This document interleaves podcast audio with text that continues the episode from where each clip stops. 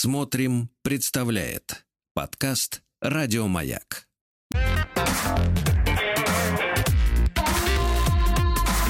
Сергей Стилавин и его друзья. На Дорогие товарищи, А здравствуйте. я смотрю, утро-то недоброе. Доброе утро, а? Нет, нет, все хорошо, все хорошо. Ну что, друзья мои, э, в ближайшие дни, э, давайте вот, бывает, знаете, вот такая вот история в советское время, особенно это было часто. Например, Дни культуры, например, Берлина в Москве. Очень хорошо, да. А сейчас в Москве Дни петербургской погоды прекрасные. Ага. Да, идет дождь, влажно. Женщинам хорошо, щеки влажные. Увлажняются Вот, да. щечки. Да, да, это полезно, да. Э, Значит, из хорошего, давайте из хорошего продолжаю получать сведения о том, как изменить жизнь к лучшему. Это, это замечательно. Очередной Ну-ка. комплекс, бу- буквально в одну фразу. Уникальные энергетические ритуалы, которые решают 90% проблем. Ну, то есть 10% все-таки 10 останется. остается, остается 10, да, для нас. Хорошо. Слушайте, и вчера э, беседовал со своим доктором. Смысле, со своим. Не надо замирать. Не надо замирать. Со своим доктором. Да, со своим знакомым доктором. Ну, Это Ну, прилично. давайте, хорошо, не будем афишировать. И, значит, речь зашла о том, что, ну, знаете, когда доктор что-то делает, он иногда э, спрашивает, задает вопросы. Значит, что да как. И э, зашел разговор, естественно, об отпуске, поскольку лето. Вот. э, доктору очень нравится проект э, «Отпуск каждый день» на маяке. М, Вот. Но он сказал, он послушал, хорошо, говорит, ну а сам-то куда? Вот. Я как-то, честно говоря, до сих пор, правда, не думал. э, Вот, Вот, куда вот и как. Бали открыли, Нет, нет, и поэтому, нет, и поэтому ответил, что ну а куда? Вот, Так. в принципе, он так риторически ответил, на что он мне сказал, да, действительно, мужчина, надо полагать, не надо полагать, надо понимать, э, э, хороший практикующий доктор, и, в принципе, в любой стране мира э, профессиональный врач, он э, хорошо зарабатывает. Но он мне тут говорит, Сергей, но ведь, говорит, лететь-то невозможно.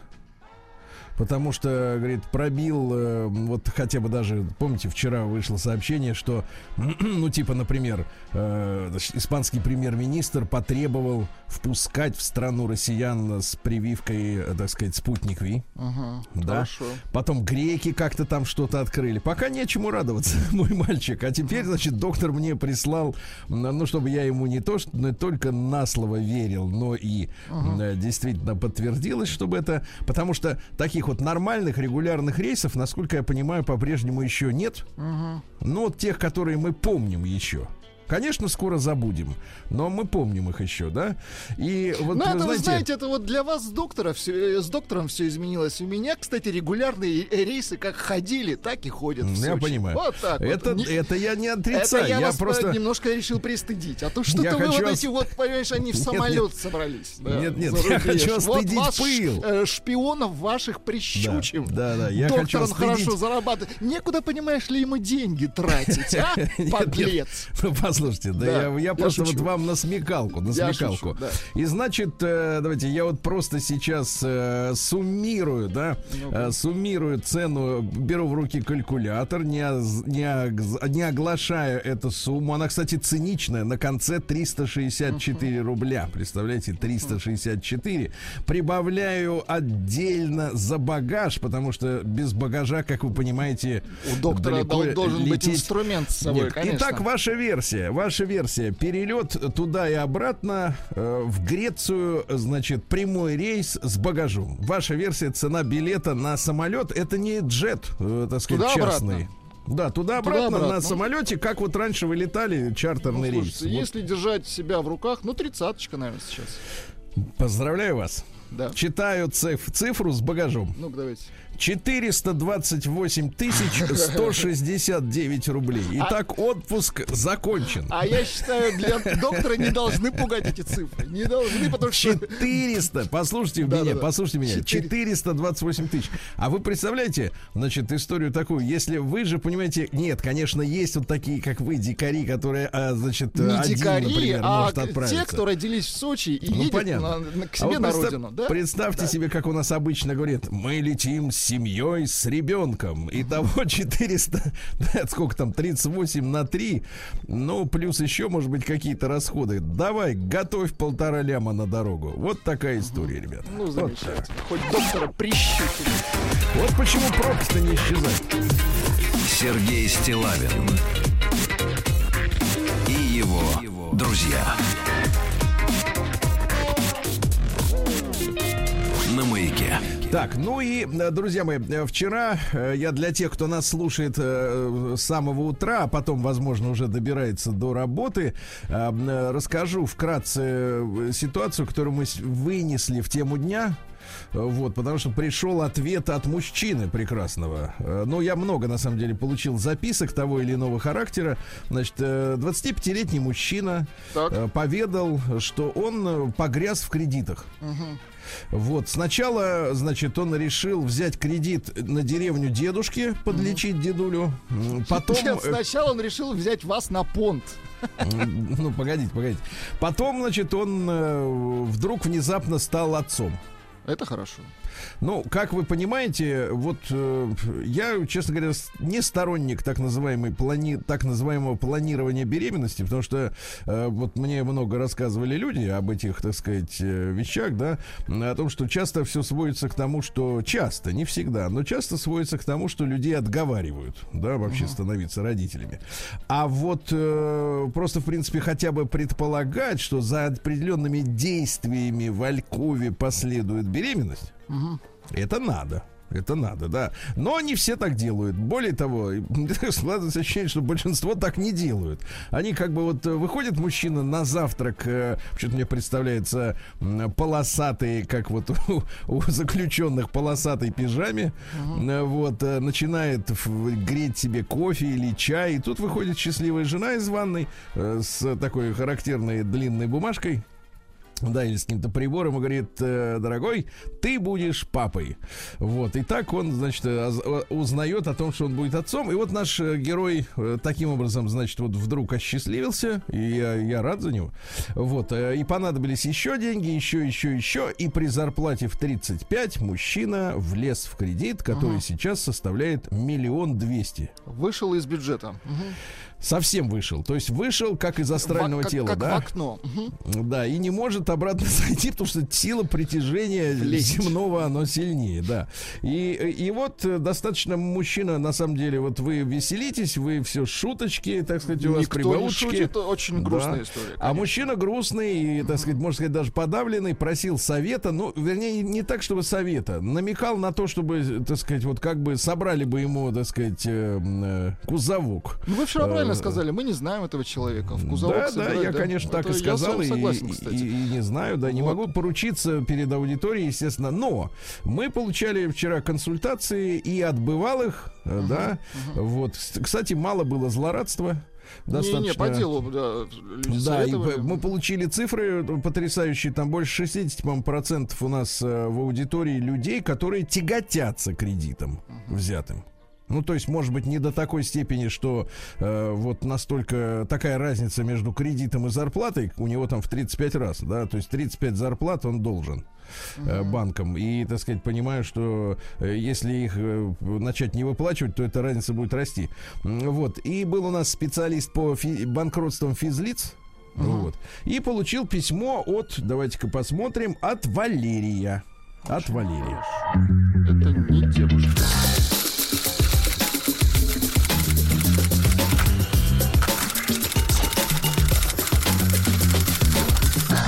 Приемная нос.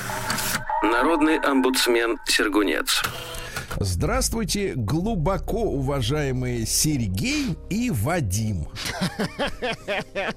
И, ва- и вас тоже приветствует Скажите, пожалуйста, а Слава. вы вот э, с родителями разговаривали относительно происхождения вашего имени? Вернее, как было принято Я же вам решение? рассказываю, я же вам Ну-ка, рассказывал. Мой старший брат, он старше А, меня на да. 11 лет, и мой папа, тогда они Да. еще жили с мамой вместе, вот э, У них семьей. коллаба произошла. У них коллаба произошла, они просто тупо шли по списку имен э, от буквы А и Так. Подбирали имя к отчеству. Отчество у меня Александрович, Так. и папа и мой брат Владислав Александрович. О, берем. Вот так они выбрали, представляете? Послушай, ну с таким отчеством, с таким отчеством, понимаете, э, мне кажется, любое имя-то сгодится. Ну вот они решили, что Владислав, понимаешь, вот лучше. Хорошо, хорошо. Но вы должны как-то отомстить, Нет, что нет, ли? ну мне... э, Нет, во-первых, э, я благодарен им, что не Симба, понимаете? Что не Симба Александрович. Ну тогда люди иначе смотрели на слава богу. Хорошо, но тем не менее, видите, происходят все время вот эти досадные какие-то вещи. вот теперь вы Вадим, да. Хорошо, Хорошо. А, значит, Хотя ничего хорошего.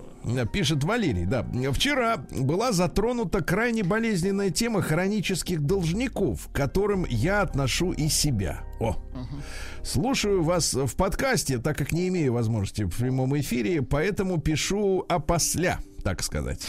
С 2012 по 2014 годы набрался, в кавычках, первый раз. Это, видимо, э, сленг профессиональный должников. То есть у вас набраться это одно, а у него совершенно другое. Набраться. Как и ваш визави. Так же, как и он, думал, что выкручусь. На тот момент э, сумма задолженности была порядка 1 миллиона рублей в пяти банках. Слушайте, ну для 2012 года миллион рублей Ну, это, это же, да. еще страшнее, чем сегодняшние. да, Серьезная э, сумма. да. Очень серьезный. Брал последующие кредиты для того, чтобы гасить текущие. Ну, в общем, в принципе, бесперспективная история, да? С апреля 14 когда я понял, что не в состоянии обслуживать выплаты, я перестал эти выплаты осуществлять. После этого мой телефон стал звонить в режиме нон-стоп с 6 утра и до 11 вечера, а иногда и ночью 7 раз в неделю. В то время-то закона о коллекторах еще не было. И жестили они по-черному. Угрозы мне, родственникам, знакомым, кого смогли неизвестными путями вычислить. Все это действо продолжалось около шести месяцев, за которые я постарел на пяток лет, но выработался иммунитет к звонящим. То есть, потеряв свой иммунитет, приобрел к звонкам. Поэтому, если тема еще актуальна, хотел бы посоветовать людям, бывалый советует, попавшим в подобную ситуацию, равные и как и тем, кто чувствует, что такая ситуация не за горами. Первое, пишет Валера. Если нет возможности оплачивать все задолженности, надо прекратить выплаты по всем Слушайте, задолженностям. хотите, я вот умою и первого, и второго мужчину. Только что пришло сообщение в WhatsApp от нашего редактора, вашей помощницы, э, помощницы Анечки нашей, Так. Аннушки. Так. А, пишет следующее. Дети какие-то вам все пишут, ей-богу. У меня долг 7 миллионов. Сергей, это ваша помощница пишет. Погодите, мы взяли помощника с обременением. Ничего себе. Аня, реально? Это Ужас какой, ужас. Дай-ка ее. Сейчас, погоди, дочитаем письмо, потом... Сейчас, иди сюда. Иди сюда, Послушайте, щас не, погодите, сюда. а погоди, пусть, только пусть броник снимет перед микрофоном, хорошо, броник. Погоди, погоди, дайте, дайте, я Даже смотрю. я в шоке. Не, погоди, погоди, я смотрю, ситуация-то подкралась совсем в логово. Со всех сторон логово, подкралась, Да, со всех. первое, значит, еще раз читаю. Будем семерочкой называть Извините, Аню с тех пор. Если нет возможности оплачивать, пишет Валера Бывалый, все задолженности, то надо прекратить выплаты по всем задолженностям. А Кто лучше, кто хуже, непонятно. Кто из них больше жестит, кто меньше, тоже, так сказать, неизвестно. Второе. Со звонящими товарищами быть максимально вежливыми. Грубить им, посылать их и жаловаться это только толкать их на очень жесткий подход. Вы помните, что паяльники, они есть. Да? Это я Ялики добавлю. есть в стране, да, они остались из Советского Союза. Третье. Не отчаиваться. У кредиторов мы не первые, не последние. Так устроена финансовая система. Когда-нибудь это закончится. Но, в принципе, вот э, я видел целые поля кладбищ. Для, это люди, для которых э, финансовая история закончилась. Я, извините.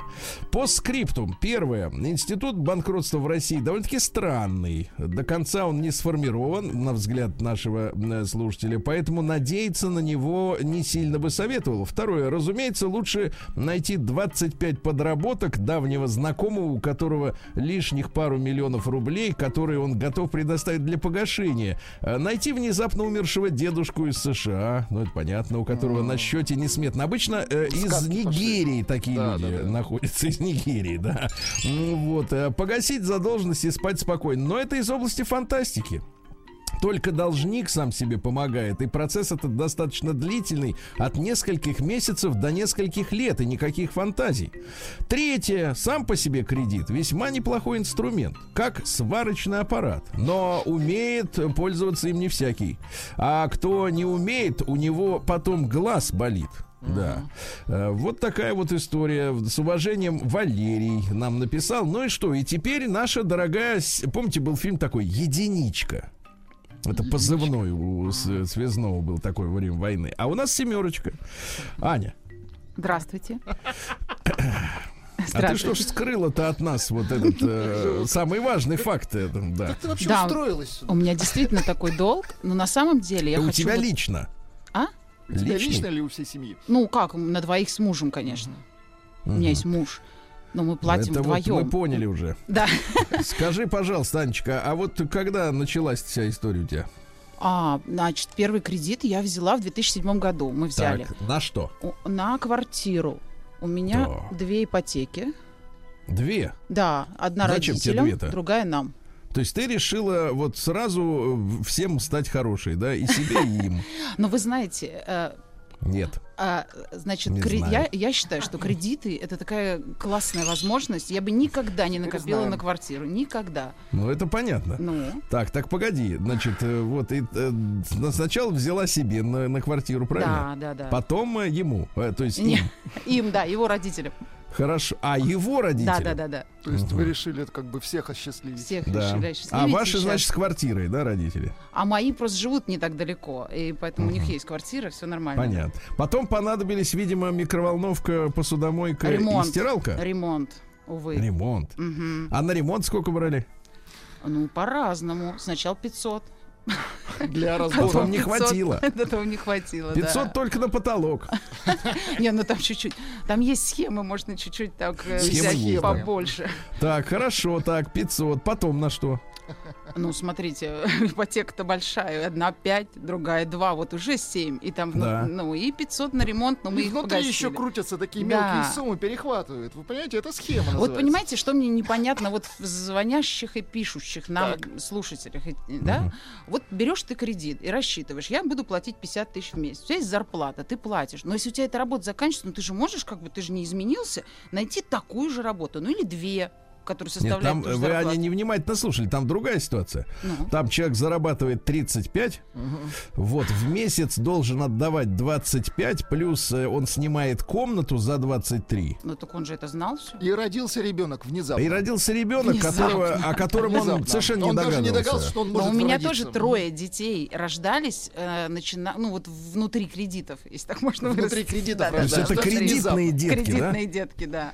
Ну, то есть можно, можно. Вот вчера звонил Соломон нам в эфир. Соломон. Прекрасный вот способ он назвал выхода из... Курьером. Да, ну не, ну не почему курьером, разные, Он фриланс. говорил про курьера. Ну да, он говорил просто, что существует куча возможностей, да, как-то подработать курьером. Я вот считаю, что может там фрилансером каким-то работать. Вот можно пойти Что- утро вот свое какое- пристроить. какое- давайте, Аня, давайте Да. вот эту московский снобизм от- отбросим.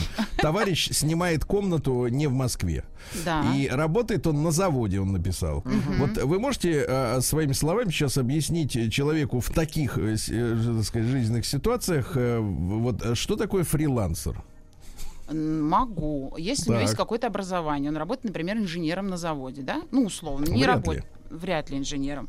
Ну, в любом случае, вот есть такие сервисы, Юду, Профи.ру, где постоянно требуются какие-то работы, да? Можно туда опубликовать объявление. Я могу прийти поклеить вам обои. И вам напишут, да, отлично, за 5 тысяч поклейте мне комнату. Ты приходишь и клеишь. А где гарантия, что вот э, инженеры, как вы все фантазируете, хорошо приклеят обои? Даже я хорошо приклею обои, ну, честное слово. Вы, да, у вас семь. Человек, которого, на котором висит семь, это, значит, естественно, по- априори, априори клеит хорошо обои. А вы. Знаете, что Я бы даже- не взялся. А даже, даже требуются выгульщики собак. Понимаете? Понимаю. Есть совершенно разные работы. Можно хотя бы там заявиться, что я готов Понимаю. вам помочь. Дорогие друзья, пока у нас будут сейчас новости, да, вы, пожалуйста, напишите нам на наш телеграм плюс семь девять шесть семь сто три пять пять три три. Кому из вас реально, давайте хоть одного найдем, нужен выгульщик собак? Давайте. Да, И потом поговорим. все, вот давайте, по Давайте факту, попробуем. День дяди Бастилии пустую прошел. 80 лет со дня рождения. Ух ты, а ей уж 80.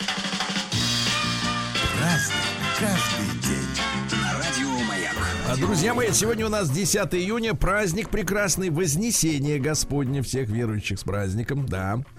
Вот, сегодня день рождения киностудии «Союз мультфильм», О! понимаете? Класс. Поздравляю. Да, классные мультфильмы были. Цветные даже День, некоторые. да, день пресс-службы МВД России. А какие прекрасные женщины, полковники или даже уж, уж, наверное, теперь генералы, что ли, не Генералы знаю. уже встречают. Нет, Очень ну хорошо. просто я вот смотрю, нет, у МВД очень правильная вот э, политика, вот, э, так сказать, э, с людьми. Правильная, да? Потому что э, когда красивая женщина говорит о страшных преступниках, да, это как и не немножко так страшно, да. Нивелирует, нивелирует, да. вот. А день сообщества анонимных алкоголиков, да. Поздравляем. Вот, пора скинуть маски, граждане. да. А Всемирный день мороженого, понятно. День холодного чая со льдом. Ну, если честно, не наша тема, правда? Американская, по-моему, Не да? наша, да. Э, Любой человек скажет вам, что горячий чай это прекрасная вещь, правильно? Значит, Всемирный день модерна, это стиль такой, понимаете, да, вот такой вот С такой. завитушками. Ну, такой вот, да, он как бы вроде как под Вычурный. Природу закос, но э, ну, узнаваемый, да. А Всемирный день ремесленников. Вы вот что-то ручоночками вот я, своими Я можете? ремесленник, да, могу вот вам что-нибудь вот такое вот. Давайте вот. Оп, вот. Я Да, ну, ремесленник. прекрасно, да, так и есть. День рождения шариковой ручки сегодня. Да, ну уже люди не пишут, это как-то артефакт уже. Да. Да. День часов в Японии. Вот, в Японии, да. Международный день геральдики. О, хотел вас спросить, у вас вот есть какой-то семейный герб? Вы как бы из, из новых или, или, так сказать? Я из старых. Семейного герба Гербов нет. нету, да? Да. День разрисованных ладоней, да. А Сегодня наш любимый праздник День поперхальщиков. Ну, То есть вот это вот история, да.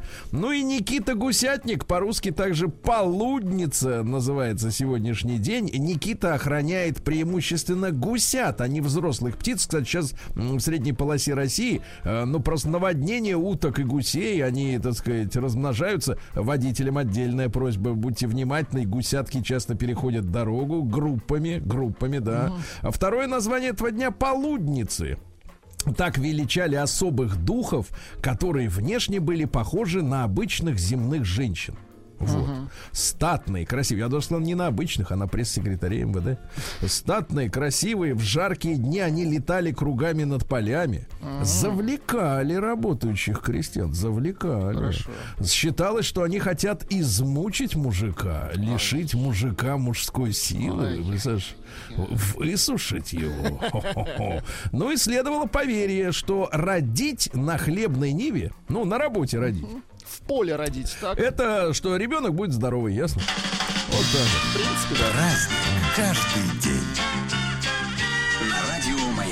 Ну что же, в 1584-м состоялась коронация Федора Иоанновича. Сами понимаете, это незадолго до начала смутного времени. Но про него говорили, что он там слаб, э, как бы головой, не, не, не был э, годен к э, государственной службе. Но впервые, да, впервые в качестве коронационной регалии русскому государю была присвоена держава. Это, знаете, у поляков она называлась яблоко, а держава это такой шар с крестом наверху. Понимаете, да? Держава и скипетр. Вот, да. А в 1706 году родился Джон Долланд. Это английский оптик, э, который придумал ахроматические объективы. Вот вы, Это Владик, как? фотограф. Я вот, не Вот. знаю, что это такое, честно. не. Ахроматические. Не- не Понимаете? знаю. Вот так Я, вот, я да, читал, вставлен- но не знаю, что это обозначает. Вот видите, пользуетесь, но не знаете. Ну, как так можно? Ну, а, да. Сегодня в 1720-м англичанка по фамилии Клеменс продала первую горчицу в виде готовой пасты. То есть люди на... и до чего мы, товарищ э, Клеменс, дошли, что сегодня женщины-то у нас вообще с гордостью даже говорят, что они я не готовлю. Понимаете? Мы вот до этого согласен. докатились. Да. А раньше я вот подумал, да, как вот, что же, чем, чем были женщины заняты, значит, например, в деревне, да, где жило 80% населения. Воды из колодца принеси в любую погоду и время года, да. Печь затопи, понимаешь? Жрать подай. Причем на Вот. целую семью огромную, Да, конечно. и вообще не, не волнует ничего, правильно? Времечко а началось там все с готовой горчицы, правильно? Вот, ага.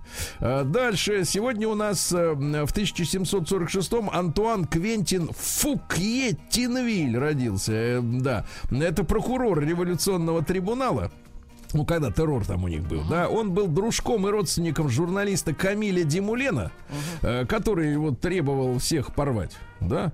Ну вот, ну и что, приговорил к казни лично 2400 контрреволюционеров. Вот подлец. а. Лично, включая Марию Антуанетту, королеву, ну, в принципе, по большому счету, невиновную, да, ни в чем. Бывшего, кстати, дружка своего Димулена тоже обезглавил, да. Вот, и когда глава якобинцев Робеспьер был арестован, сам Фукье предстал перед судом, его приговорили к казни на гильотине, а он говорит, я-то не виновал, не виноват, я лично-то, я выполнял приказы правительства. Ему говорит, нет, тварь, ты. Кстати, сам, что интересно, происходил из семьи богатого землевладельца, да?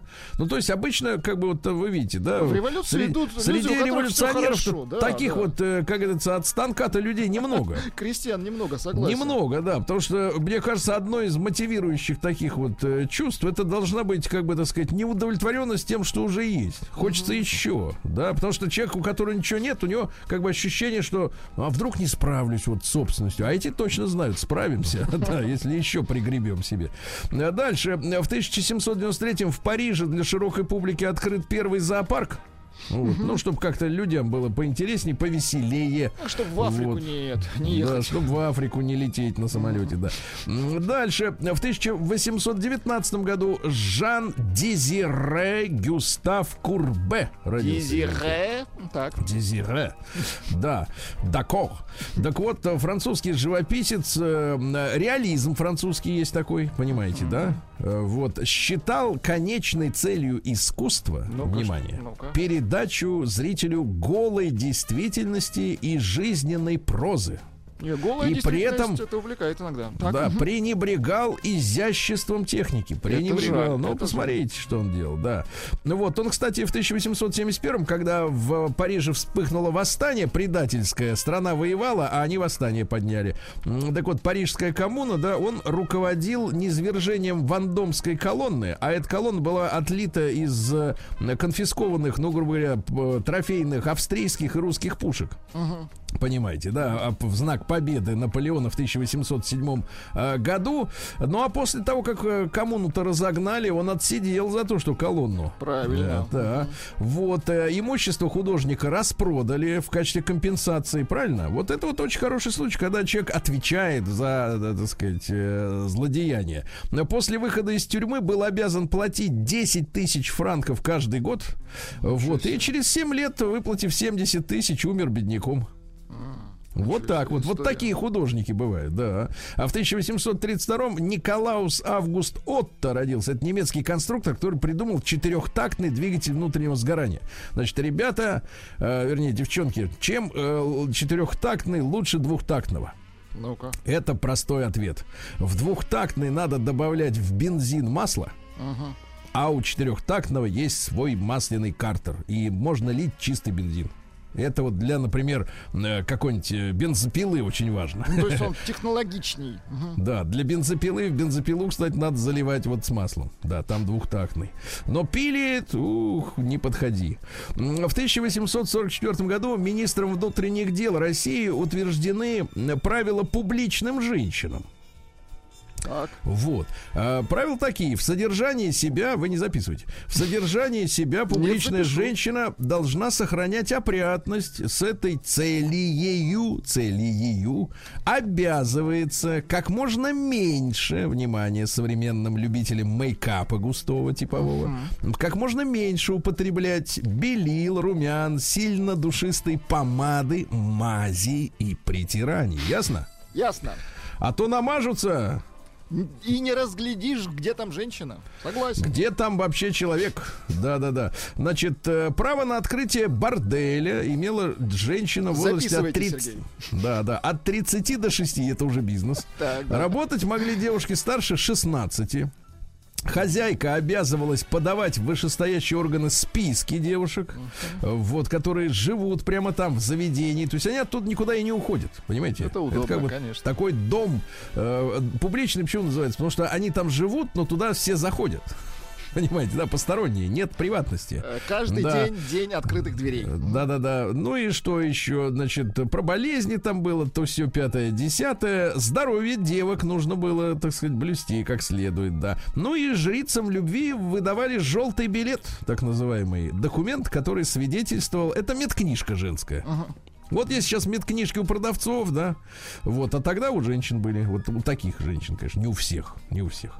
В 1865-м Фредерик Кук, американский полярник, ученый-этнограф и врач, понимаете, да? Путешественник. Вот. Мгм. Он занимался, кстати, э, э, так сказать, э, м, нефтяным бизнесом. Вот.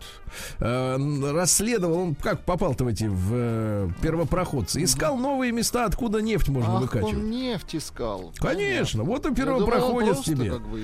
Наши-то они как? За интерес. А этот Конечно. за бабки. Сволочь. В 1886 году консилиум врачей признал короля Баварии Людвига II, ну, великого человека, который построил замечательные замки и до сих пор на логотипе Диснея, да, Э, вот есть вот этот замок, который да, построил да. как раз баварский король, э, сказочный замок, а его признали сумасшедшим и через три дня утопили в озере. Да, да, да, да, да. Вот, э, ну и что? Хотел жениться было на двоюродной сестре. Ну, Понимаете? тогда так можно. Тогда да. нормально, да. Оба, кстати, разделяли глубокий интерес к Вагнеру. Вот, понимаешь, да? Любили музыку, давайте вот, так и хотели хот- немножко. Да, Просто да. А любили потом, говори, а потом вы представляете, спустя три дня после решения о помолвке, э, значит, невеста Софья влюбилась в коммерсанта Ханфштенгля. Ну как это? Да, и тайно встречалась с ним во дворце, голая, голая. Ну вот, ну и, короче говоря, вот такая вот история, да, заморили червячка, как говорится. А в 1000, э, в- да, давайте посмотрим еще интересно, в 1899-м Рауль Салан, это знаменитый французский офицер, который 60 лет, кстати, ровно тому назад, в 1961-м, э, создал секретную военную организацию ОАС в Алжире которая сопротивлялась э, против того, чтобы французы уходили из этой колонии алжирской своей, понимаете, да? Ну вот, э, его схватили в 1962-м, они же устраивали теракты даже, представляете? Ничего себе, он так. Да, да, да, чтобы принудить там этого Деголя не отдавать э, алжирцам Алжир. Да, говорят, это наша земля. Удивительно. Ну, а там, извините, а сейчас, а вот Зенедин Зидан, знаменитый футболист, Ага. он же оттуда, понимаете? Хорошо бы ему вернуться туда, да? Да. Нет, нет, пусть, пусть там, где есть. Да, ну и в 1904-м Фредерик Лоу, американский композитор. Есть у нас такой вот? Фредерик Лоу. Моя прекрасная леди, Секундочку, ну, так сказать, мюзикл. вот, может быть. Точно.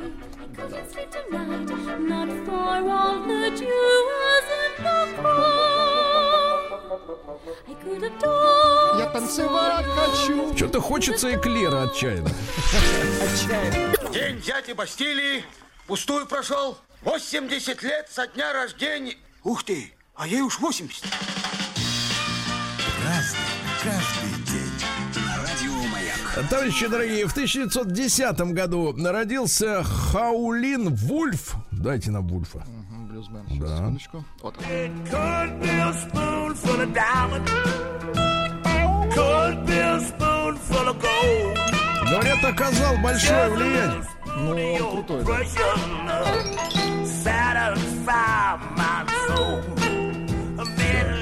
Смотрите, Классно. как интересно. Женился на женщине Ну, Лилечке. пока все в рамках закона. Да, она помогала ему управлять э, бизнесом, и он стал настолько успешным, что своим э, музыкантам, да, Так. выплачивал медицинскую страховку. Да класс. А это, а это, в свою очередь, позволило ему нанимать лучших музыкантов того времени. Понимаешь, то есть одно за другим. То есть Круто. соцпакет, соцпакет позволил ему еще больше Но зарабатывать. он и крутой вот, музыкант, да. вот надо обратиться ко всем кровососам, понимаешь? Давайте, Да-да, хороший. соцпакет, С ребята. соцпакетом послушаем. Да. Класс. Видите, как уверенно поет, не застенчиво. А В 1913 году родился замечательный композитор, многолетний руководитель Союза композиторов Советского Союза Тихон Николаевич Хренников.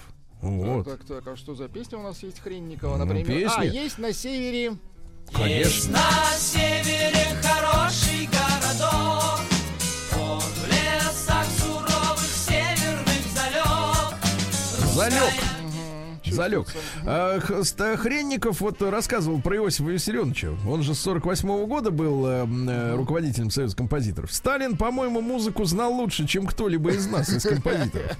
Постоянно ходил на спектакли Большого театра, водил туда э, поли- политбюро, воспитывал своих сотрудников. Сталин был совершенно нормальный человек.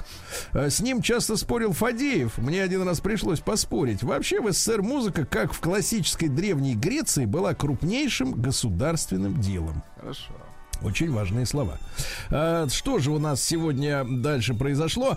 А, Сегодня в 1922 году Джуди Гарланд родилась, англи- американская актриса, мать Лайза Минелли. Да, и пела она, кстати, тоже вот.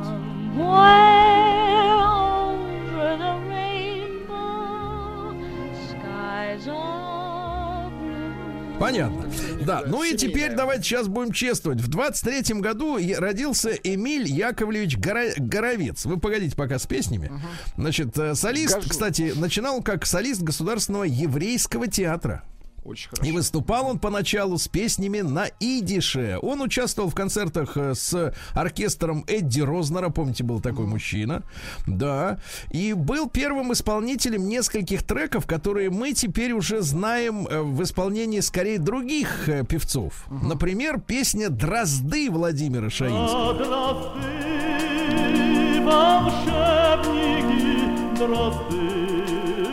Аранжировочка другая. И он же первым спел песню Андрея Петрова «Я шагаю по Москве». Совершенно иначе, чем мы привыкли. Бывает все на свете хорошо, в чем дело сразу не поймешь. Да А класс. просто летний дождь прошел, нормально. Нормальный. Нормальный, я Вот вы поставили в начале часа эту песню бы. Очень она уж хорошая. Очень хорошая. Смотрите. Вот. И потом в начале 70-х еврейский репертуар как-то пошел под это самое, под запрет, Ну, да? как бы да. Слишком Вот. Но его они- много стало просто. Да, они в 72 году уехали в Израиль, там не прижились, уехал на Манхэттен, открыл русский ресторан Балалайка, вот, где был солистом, вот. Ну и давайте песню на оригинальном-то языке. Ну-ка, давайте на родном. Tu mi resti come una cosina Ну, поет неуверенно. Чувствуется, что Радостно поет, радостно. Давайте чуть-чуть еще, чуть-чуть. Нащупывает только, чувствуете? Ройте, ясно? Вот так что вот, да. скоро туда поедет. Ну что, прекрасно. В 25-м году Ефим Абрамович Гамбург родился, наш э, режиссер-мультипликатор. Начинал он с сюжетов для фитиля, ну, там, комических, да, а потом какие мультики-то замечательные. «Ограбление по», Хороший. «Пес в сапогах», великий мюзикл тоже, да, мульт-мюзикл. Э, «Слоненок», «Голубой щенок», вот ваш любимый, да. В 26-м году, э, не в смысле ваш любимый «Голубой Да щенок», хватит уже разжевывать. Да, да. Понятно, все хорошая шутка, ну да, смешная. в 26 году Антонио Гауди попал под трамвай, представляешь? Ну, что такое? Ну, как вот можно, да? А, Людмилу Георгиевну Зыкину вспоминаем сегодня, естественно, в 29 Я люблю вас так безумно, Вы закрыли к счастью путь, Сон нарушен безмятежно. А вот размах ей сложно спрятать, даже вот в такой Да. интимной песне. Да, размах гигантский, гигантский, да. Илью Сергеевича Глазунова вспоминаем в 30-м году. Замечательный наш художник. Э, те, которые из новых его критикуют. А художник он э, Это великий. критикуют те, кто сами малюют, извините. Да, да, да, кое-как, да. Значит, э, цитат какая? Есть свобода от и есть свобода для. Разные вещи, понимаете, Хорошо. да? Разные вещи. Сегодня в 35 году биржевой маклер Уильям Уилсон, ну, маклер спекулянт, э, вот, с доктором Робертом Смитом основали группу анонимных алкоголиков. Вы знаете, что Самое главное, чтобы излечиться от алкоголя, надо сказать, я алкоголик. Надо найти товарища. Сам не алкаша. могу, Да. сам не могу, хочу вместе с вами лечиться Да, да. со всеми, да. А, в сорок первом году э, Аида Семеновна Ведищева родилась. Тоже ведь певица замечательная, да? Где-то ходит по земле, глядит на дождь и снег и улыбается заре. Наша Аннушке очень нравится. Человек. Да, да, да. А в 44-м Давид Семенович Голощекин, мультиинструменталист джазовый, а? Джазмен, да. Да, да, да.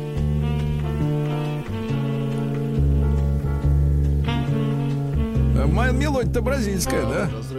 Да, в 44 же году родился Валентин Георгиевич Смирницкий, наш замечательный актер, да. Вот, э, в этот день СААП э, собрал свой первый автомобиль в 47 году, а потом вот не несколько, там, 10 лет уж как прошло, его покоцали всего. Нет больше СААБа-то, понимаешь, да? Сергей Владимирович Урсуляк, э, его мы поздравляем с днем рождения, наш замечательный Прекрасно, кинорежиссер. В 58 году цитата такая. Владимир Машков, наследник звезд прошлого. О, как, ничего себе. Элизабет Херли родилась в 65-м, английская топ-модель, э, актриса, забеременела на вечеринке от магната э, одного из музыкальных лейблов. Даже и сама и не заметила, как э, лучше, раз и, лучше бы и в дамке. забеременела при съемке. И в дамке. Вот такой день сегодня, да. Сергей Стилавин и его друзья. На маяке. Что ж, друзья мои, на этой неделе э, замечательная петербургская дождливая погода в гостях в центральном регионе. э, Плюс 17, э, вот. А в Омске чуть теплее, до 19, э, но сухо, сухо, сухонько. Подсушиваться будут. Смотри, как сухо.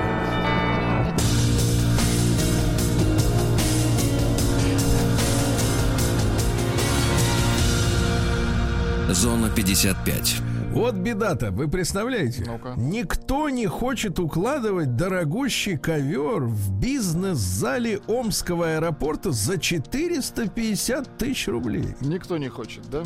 Омский аэропорт разместил закупку, значит, э, на портале о замене коврового покрытия в бизнес-зале.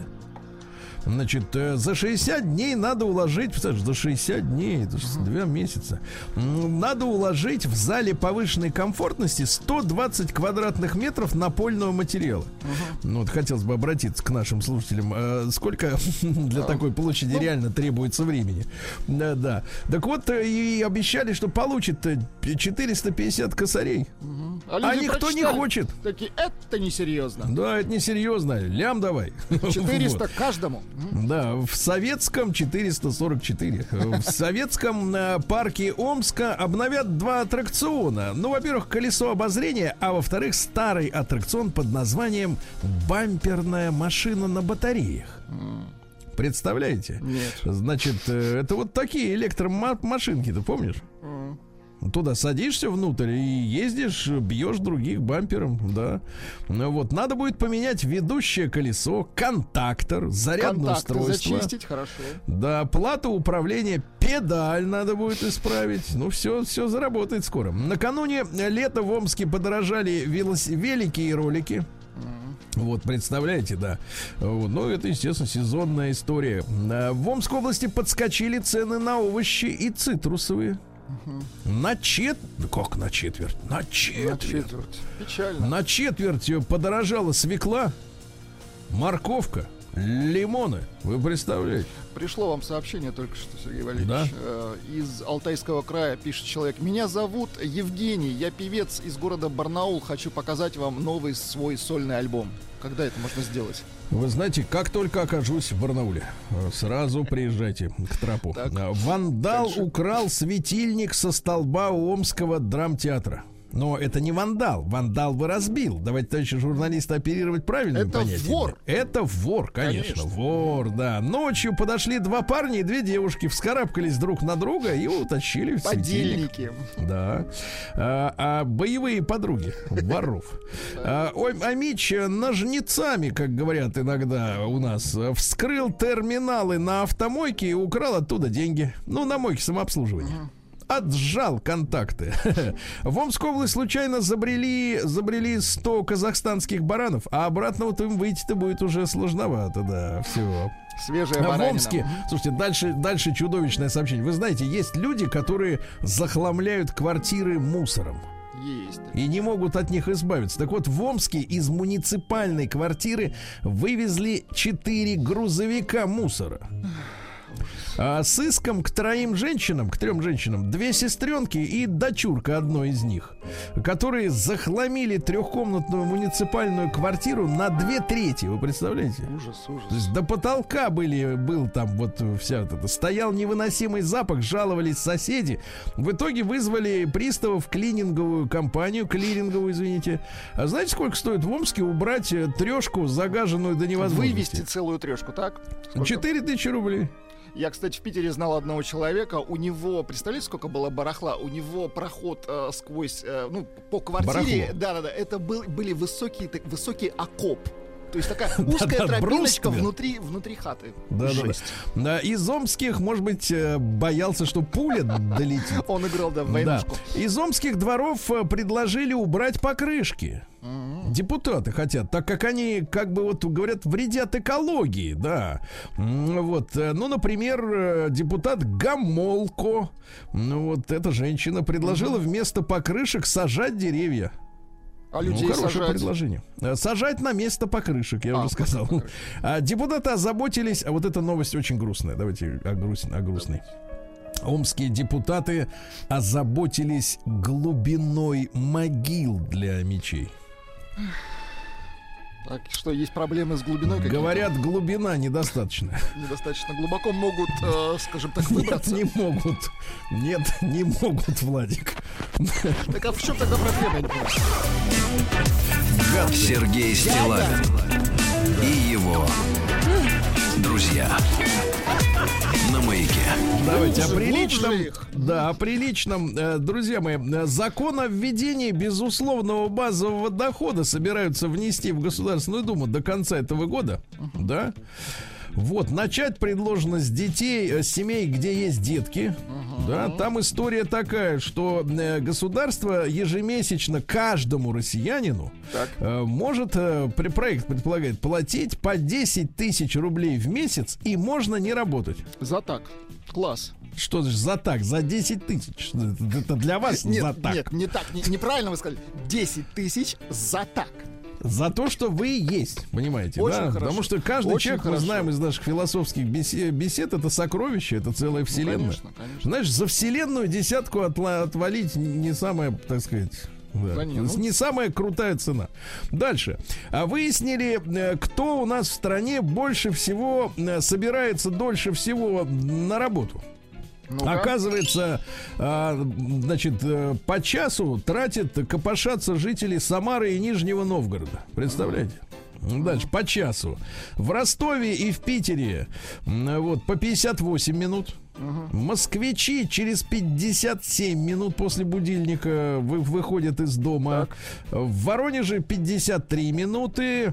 Ну Вот жители Уфы за 44. Сейчас мы дойдем и до военных. Вот. А я считаю, А- что пожарные и ОМОНовцы собираются быстрее всех. А, да, в Новосибирске и в Перми за 41 минуту. Ну, это Вот очень представляете, долго, это да. очень Среди женщин, давайте-ка вот Ой, это ну самое там- интересное. Потому что мужику что? Мужику одеться только подпоясаться. Только трусы надеть, да? Да, нет, а если вы, конечно, спите голым, то да.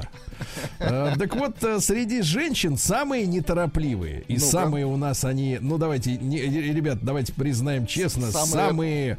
Красивые, нет, самые красивые, самые с характером, самые взгляд боевой, Неужели блестючий. Ростов? Да, брат. Они Ай-яй. дольше всего собираются на работу 70 минут. 70 минут, да-да-да. Значит, а что касается дальше, работницы Питера и Челябинска по 65.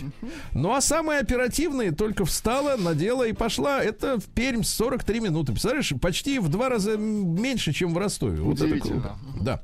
А, назвали распространенную ошибку при чистке зубов, э, приводящей к кариесу. Если у вас есть свои зубы, запоминайте. Так.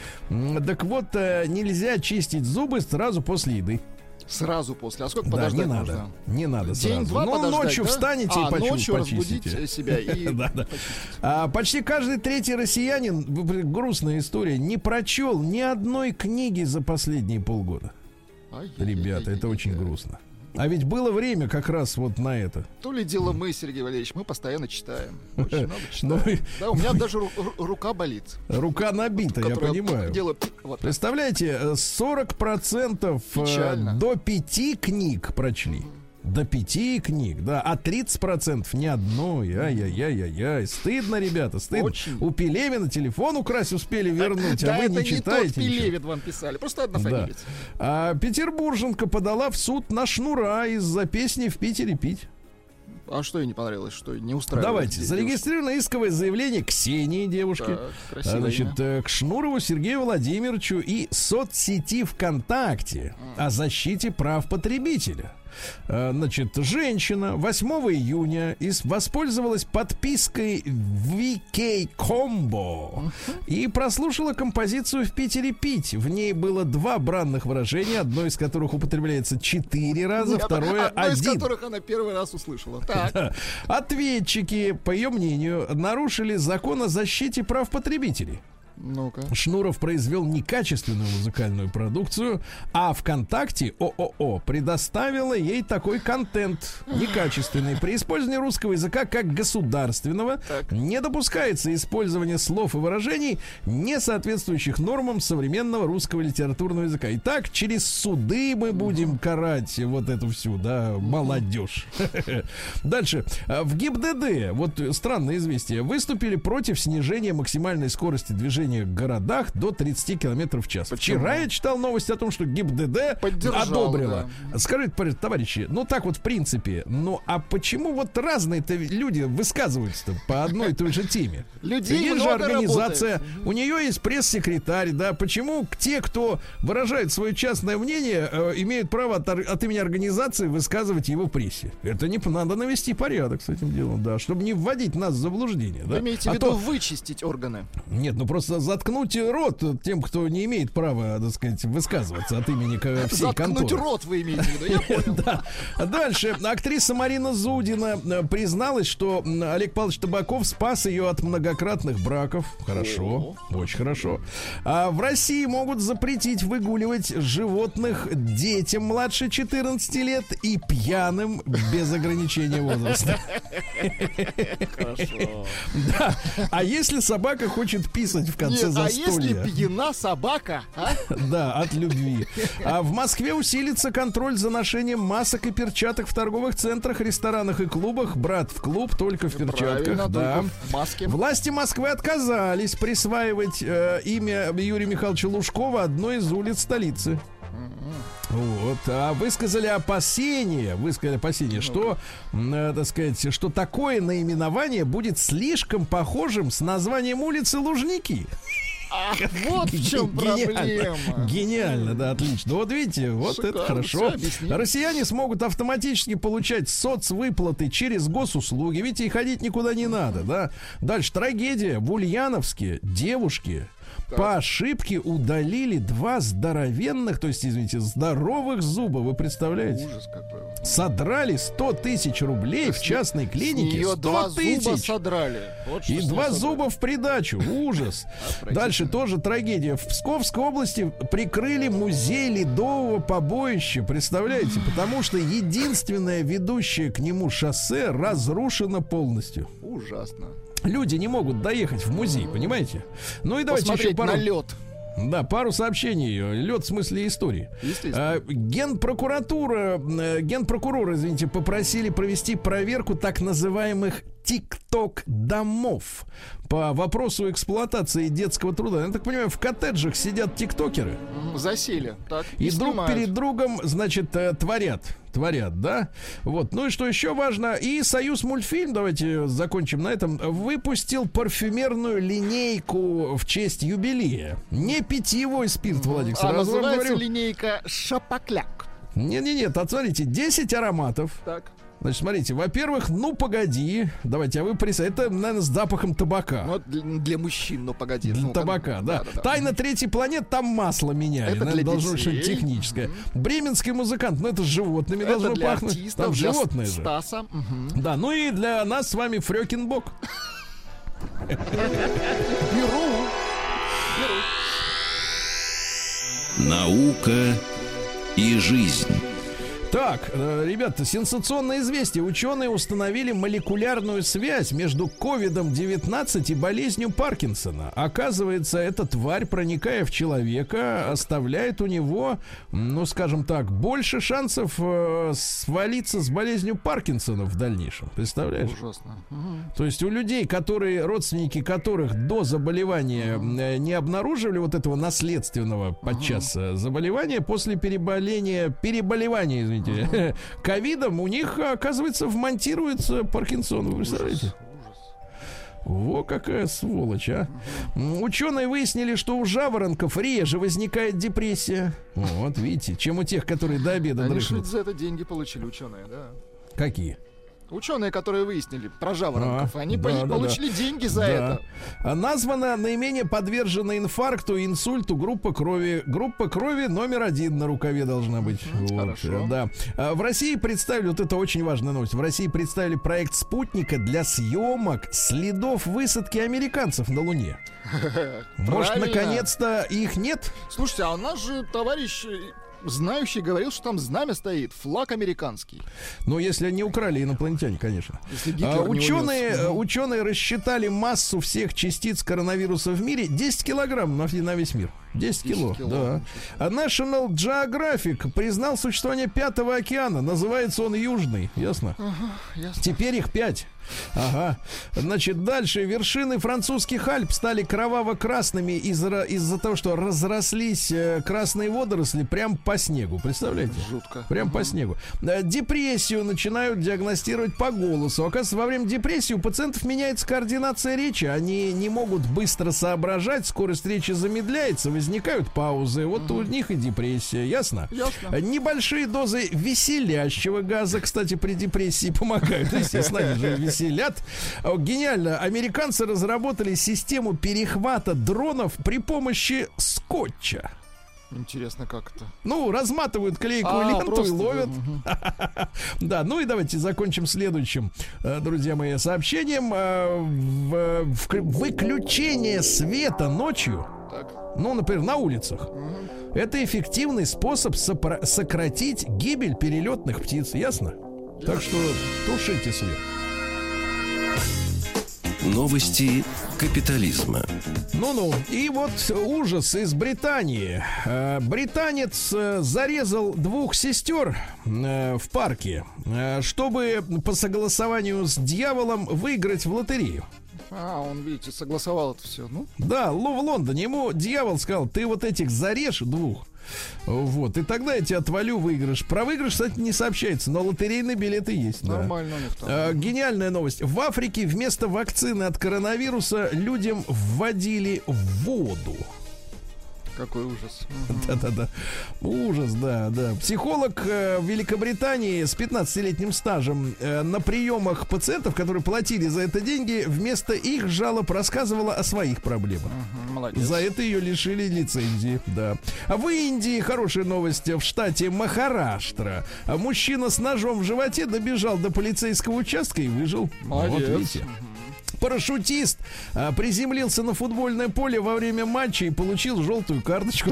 Получил по голове, правильно. А собака в ЮАР сбила мужчину на пешеходном переходе. Хорошо. А в сирийском Алеппо после долгой продолжительной войны заработала первая авто- автошкола. Люди права начали получать. Представляете, как замечательно, да? Ну и, наконец, смотрите, какую новость. Сальвадор, как государство, первым в мире признал платежным средством биткоин. Правда, после того, как он уже обрушился. Да.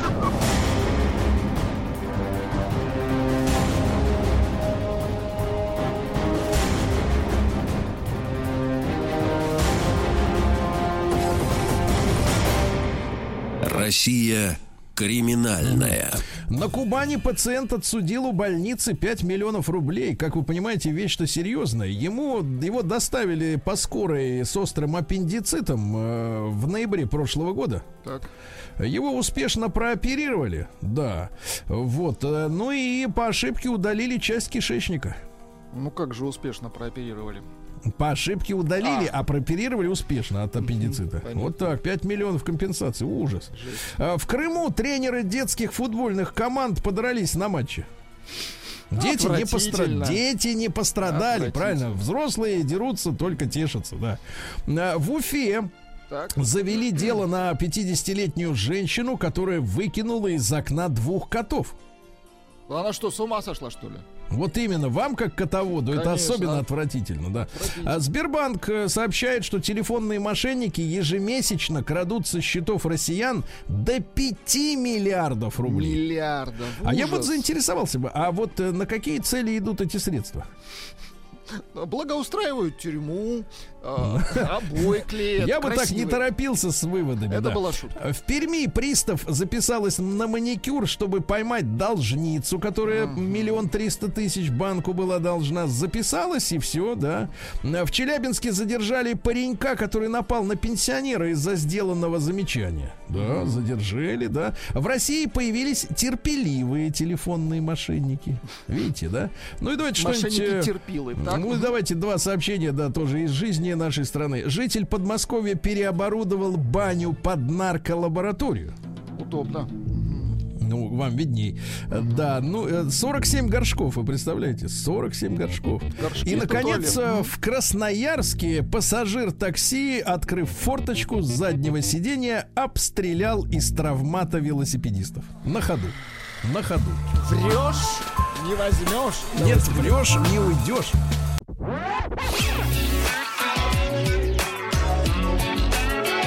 Сергей Стилавин и его друзья на маяке. А, Друзья мои, а, ну что же, сегодня у нас такая тема-то тоже будет с вами а, житейская, и я так сразу предупреждаю, немножко вот э, э, заголовок этой темы будет болезненным, э, чуточку-чуточку болезненным для девушек, так что я пр- пр- предлагаю сразу какой-то анестетик в виде, так сказать, принять в виде хорошего настроения. Вот, вы знаете, я, конечно, в силу возраста, в этом стоит признаться, не могу следить за всем, что происходит вокруг, да, и, честно говоря, не все интересно, вот, некоторые вещи ускользают, э, да, но вот мои товарищи обратили мое внимание, ну и как-то краем глаза слышал, э, что некий скандал разразился у нас, э, значит, среди как-то скажем так, В э, среди... Э, Ну, не в блогосфере, нет, нет, в комедийной сфере. Э, Вот, э, я не знаю, я, как и многие из вас, конечно, устал от того, что юмор, он продолжается каждый день. Э, Вот, э, и, ну, может быть, кто-то, наоборот, живет в этой среде, но неважно. Заголовок новости э, таков. Э, Несколько дней назад, это вчера публикация вышла, ну и вот э, бурлит э, так называемый интернет. Э, Комик, э, комик Иван Абрамов э, вот возмутил россиян высказываниями о своей жене. Как вы понимаете, мы будем обсуждать не комика и его жену, а суть высказывания, да. А, Вот. э, Он заявил, что если она наберет лишние килограммы, Так. ну, дальше перефразирована, видимо, фраза э, оригинальная, извините за тавтологию. Он изменит к ней свое отношение в худшую сторону. То есть, если ее разнесет, я э, перевожу на русский язык, да, то он к ней будет хуже относиться. Не знаю, бросит или нет, э, это его личное, соответственно, дело. Но в итоге м, поста- я таким, еще раз перевожу, поставил перед женой условие не толстеть. Вы знаете, я еще раз э, переношу извинения девчонкам, э, которые, может быть, услышав вот эту э, новость про лишний вес, особенно у женщин, э, немножко, как бы так сказать, нахмурились и так далее, потому что я, честно вам могу сказать, не раз замечал ситуацию, на мой мужской взгляд, абсурдную совершенно, когда женщина совершенно стройная, да, но постоянно парится относительно того, что ей надо скинуть еще полкилограмма. Постоянно худеет, перманентно. Да, еще полкилограмма, потому что тогда будет уже идеально. Э, э, С точки зрения мужчины это трудно понять, особенно с точки зрения тучного такого, как я. Но а, я тоже был худым когда-то в детстве. Но, но тем не менее мне сложно понять, э, как вот насколько это сильно очень э, угнетает женщин. И я вижу комментарии, которыми пестрит, э, пестрят соцсети, да, из серии там, вот сейчас даже процитирую, э, из серии такого, Иван Абрамов синоним слова разочарование и так далее и тому подобное. Ну, то есть очень такую бурную реакцию, ну, если читать хотя бы даже приличные комментарии, да, хотя и в интернете можно прочесть есть и матерные, вот, и не раз.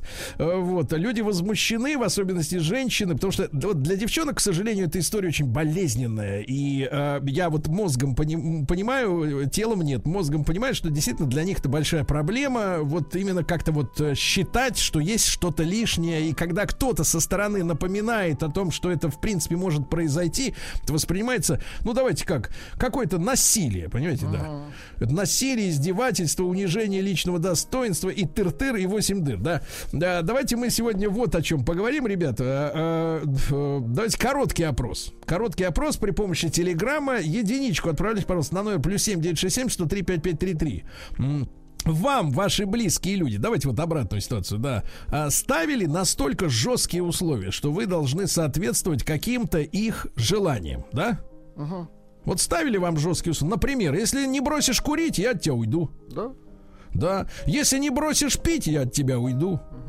Или, Если например, не бросишь шахматы, я от тебя уйду. Нет, если по- потеряешь в зарплате, я от тебя я уйду. тебя уйду. Да, то что да, угодно да, может да. Значит, давайте короткий вопрос. Единичка на номер плюс 7967 103 5533. Перед вами близкие ставили или сейчас даже ставят э, достаточно жесткие вот именно условия, как э, чтобы вы соответствовали их э, ожиданиям, хотелкам, э, требованиям каким-то, да. Вот и вы вас это, честно говоря, напрягает. Двойка нет, никогда такого не было, чтобы какой-то там, извините меня, какой-то там сожитель мне говорил, что я что-то там должен сделать со своим Мне телом О или чем-то. да, изменил, даже пошел сразу под зад коленом и все, пошла отсюда. Э, И пошел, да. Ну и давайте большой разговор вот об этих самых условиях. Насколько вообще это приемлемо, как вы думаете? Потому что, с одной стороны, нам же говорят, в паре надо всегда договариваться, да? У одного есть какие-то желания, у другого есть какие-то желания, правильно? Вот. Но вот эти именно условия, постановка, а, уместно ли это? Вот сразу прямо говорить, если разжиреешь, я тебя пошлю. Правильно? Вот четко прям. Не, не, не по любовницам ходить, не, не что-то там обманывать, что-то притворяться, если что-то расхотелось, да? А просто вот прям в лицо сказать, наберешь плюс 10 килограмм, уйду к чертовой матери. Вот и все. Ой, извини, чуть лампу не разбил, хорошо пластмассовая. Размахался руками. Чуть не ушли от лампы. Да, Я да- понимаю. давайте На- 728-7171, давайте об условиях, которые перед вами ставили. Давайте посмотрим на ситуацию-то в целом, как она такая пригодная для жизни-то у нас в обществе. Аллу, давайте послушаем из Москвы. Алла, доброе утро. Да. Доброе утро. Я Да. когда услышала вашу тему и то, что говорил вот этот вот человек, я прям аж проснулась, подскочила в кровати, Я потому понимаю. что у Первые меня действия. была точно такая же ситуация с моим мужем, который сказал мне фразу, которая запомнилась э, в голову, то, что если ты потолстеешь, я с тобой разведусь. При том, что так? я... э, Да, именно так. А, при том, что мы недавно поженились, и это было, ну, вот, молоденькие были. Вот. И э, при том, что я... э, и потом, чуть позже он мне предъявлял такие претензии, типа, ты толстая. Вот. Хотя я весила 65 килограмм при росте 174, это идеально было. Вы знаете, а, вы знаете, А, Алочка, да, это, это идеально. Я вот вас не вижу, а уже понимаю, что да. Да. Так, ну а в итоге чем закончилось отношение с мужем? А, в итоге это мы тогда отшутились и продолжали жить вместе и развелись уже по другой причине, соответственно, измена. Ну, классика. обида сидела. Вот. А, нет, вы знаете, мы отшутились, но фраза запала в душу. Но Мгм. потом я поняла, что любящий человек, он не должен говорить подобные фразы, не должен вообще а, думать об этом, потому что главное в отношениях это души людей. А внешность, я даже потолстеть могла по другой причине. Есть м, полно причин, когда женщины толстеют гормонально после родов, Мгм. и этого не изменить, это невозможно сопротивляться. Мгм. А, вот. И эта фраза, она стала, знаете, таким триггером по моей жизни. Один Так. раз подобная фраза уберегла меня от э, губительных отношений дальше. А То что есть, сказал, э, а что сказал потенциальный кандидат? Какую фразу? Примерно то же самое, что-то про э, толстоту. Если тебя разнесет, я уйду. Так он сказал примерно, да? Да, да, Мгм. отношения закончатся. Вот. Понятно. Я Аллочка, понимаю. спасибо вам. Спасибо за смелость об этом говорить в прямом эфире. Большое спасибо и хорошего дня. Давайте Алину нашу послушаем из Пскова, да. Алин, доброе утро. Здравствуйте. Да, Вот, мне, Алин, наверное, вы- легче. Так, вы возмущены Да, вообще такой постановкой Нет, вопроса? Нет. Нет, я совершенно нет, но я, я, наверное, в той категории, кому легко говорить, потому что там при росте 72 у меня 50 и пару лишних как раз надо стремиться к 50. А, и в этом смысле, что я понимаю мужчину, у меня такое было в первых отношениях, он, да, говорил, что надо держать фигуру, нельзя, ну, я втихаря, пока в душе был, ела на ночь по ночам. А, поэтому я понимаю в этом смысле таких мужчин, условно, условно можно сказать, да, с такой эстетикой. Э, ну и повторюсь, мне легко об этом рассуждать, ну, потому что я в этих формах. Ну, Алина, а вы можете вот нашей мужской? Алин, Алин, можете мужской аудитории э, об- об- объяснить вот этот действительно парадокс? С нашей точки зрения, вот у большинства женщин все нормально с весом, и они все равно парятся, чтобы скинуть вот этот недостающий э, минус килограмм, да? Почему это? Ну, я здесь говорю так, по поводу веса, да, и кто как э, себя оценивает. Главное, это твой критерий, как ты себя ощущаешь в своем весе. И если девушка недовольна, это нормально, что она стремится и хочет что-то исправить. А, вот критерий самоощущения. Ну, опять же, критерий мужчины в оценке Вот мне кажется, да, Алин, спасибо, я зрения, понял. Но вот меня, меня, понимаю, кстати я говоря, очень осуждаю. пугает, Владик, пу- пугает вот эта фраза «девушка недовольна и поэтому стремится исправить». А мне кажется, правильная постановка другая должна быть у нас у всех. Я доволен, но хочу стать лучше. Это разные вещи, правильно? Конечно. Это разное, это бережет нервы, по крайней мере. Давайте Вячеслава послушаем. У нас Слава человек требовательный, правильно? И Очень имеет на это требовательный. как бы средства, да. Слав, доброе утро. Да. Доброе утро. Слав, И ну какие вот, э, прекрасные да. два звонка. Вот вообще Да. просто, вот как хорошо, что позвонили две разные девушки, примерно с одним ростом, да, метр семьдесят, метр семьдесят четыре, одна весит 52 и не очень довольна, а вторая 65! Это вообще просто! Это, это вне закона, вы хотите сказать. Это вне закона, 65 килограмм весить нельзя. Первая цифра должна быть Прекратите! 5 Как при любом росте. Первая цифра 5, лучше 4. Слушайте, слушайте, скажите, пожалуйста, скажите, пожалуйста, а вы вот вообще, в принципе, людей ненавидите? Всех ненавидите? Нет, я всех люблю, но при этом как бы здесь просто Алла вот первый позвонишь, здесь просто, я понимаю прекрасно ее мужа, здесь просто у меня такая же проблема, и мы когда-то очень давно с женой это обсудили, у нее была достаточно толстенькая мама. И я понимал, так как она по конституции была в маму больше, но другое, что я понимал, что мне нужно изменить мое поведение, потому что если ты рядом, у тебя, например, хорошая генетика, да, и ты мезоморф по своей конституции, поэтому ты можешь себе позволить что-то лишнее съесть, для жены это губительно, а для тебя ничего страшного. И если ты будешь, конечно, как вести себя как полный подлец, жрать, а, естественно, жена рядом с тобой, она тебе это самое приготовила, ну, естественно, она хоть кусочек-то оторвет. И получается, ты сам ее загоняешь в эти тиски. Поэтому, если ты хочешь, Слав. чтобы твоя Да.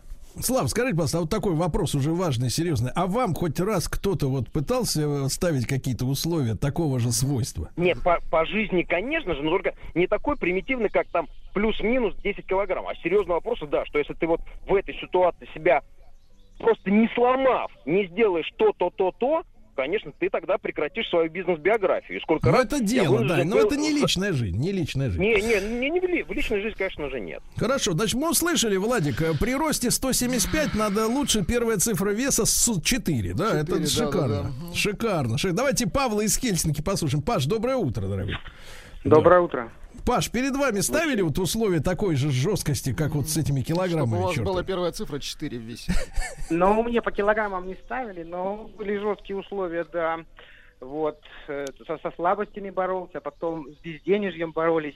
Но в Мгм. конечном итоге вот так вот с, с возрастом Развелись, смотришь, вроде да? бы как бы и правильно, что ставили такие условия. Смотришь на себя, так думаешь, не был бы тут, например. То есть в этом, в этом и есть, в этом и есть феномен выращивания женщины и мужчины, правильно? Из лейтенантов в генерала, Ну, по да? большому счету, ну, по большому, женщина, которая вот выращивала меня, по большому счету, до сих пор со мной. То есть, как бы, То есть давайте, ну, давайте так, вот в вашем представлении нормально, если женщина это запашный в доме, да? Примерно так.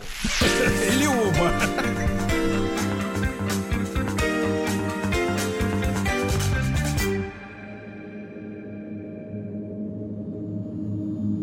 Этим книгам, этим строкам, этим текстам мы посвящали часы уединения и безмолвия.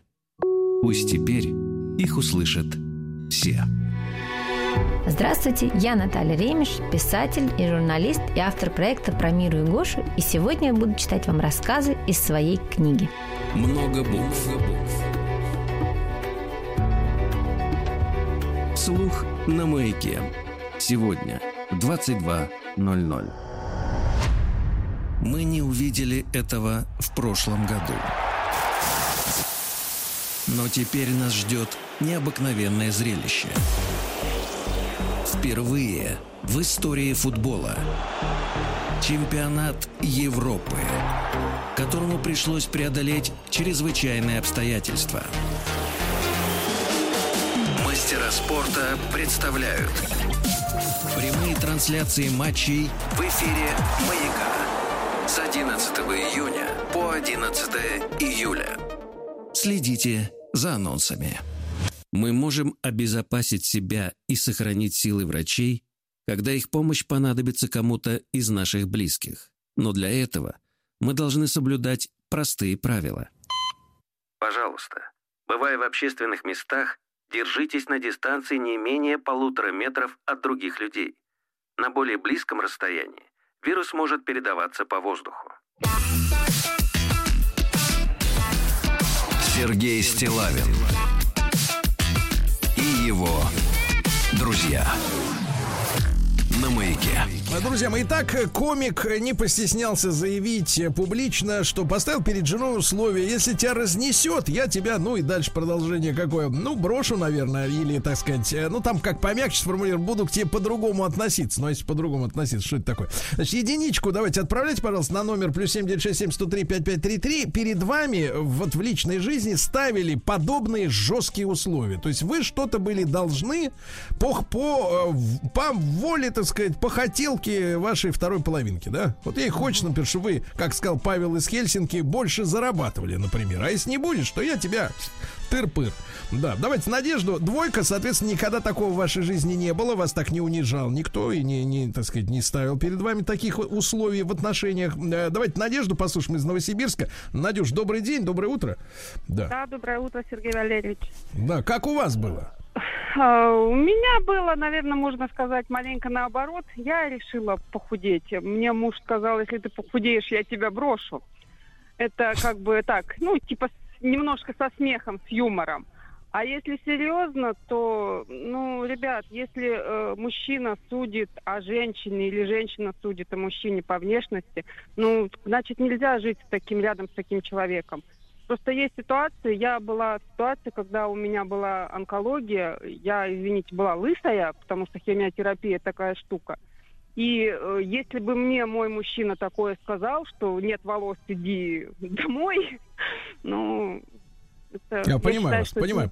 Спасибо, спасибо, Надюш. Да. Да, Еще один звонок, кстати, из Новосиба. Да, Светлана на связи. Светлана, доброе утро, добрый день. Да, алло, здравствуйте. Да. А Света, вот что, что, такое- он вас, что он требовал от вас? Он не требовал, требовала я. Так. И понимаете как, у нас так получилось, что я полное детство, да, и на тот момент, когда я с ним познакомилась, то есть я весила 115 килограмм. И он меня такой взял, да, замуж. И я ему выставила условия. Если я почувствую, что ты начинаешь там меня стесняться или как-то там э, моей полноты, ты меня такой взял. Э, Поэтому будь добр, чтобы я этого не чувствовала. Если я почувствую, я сразу как бы уйду от тебя. Так.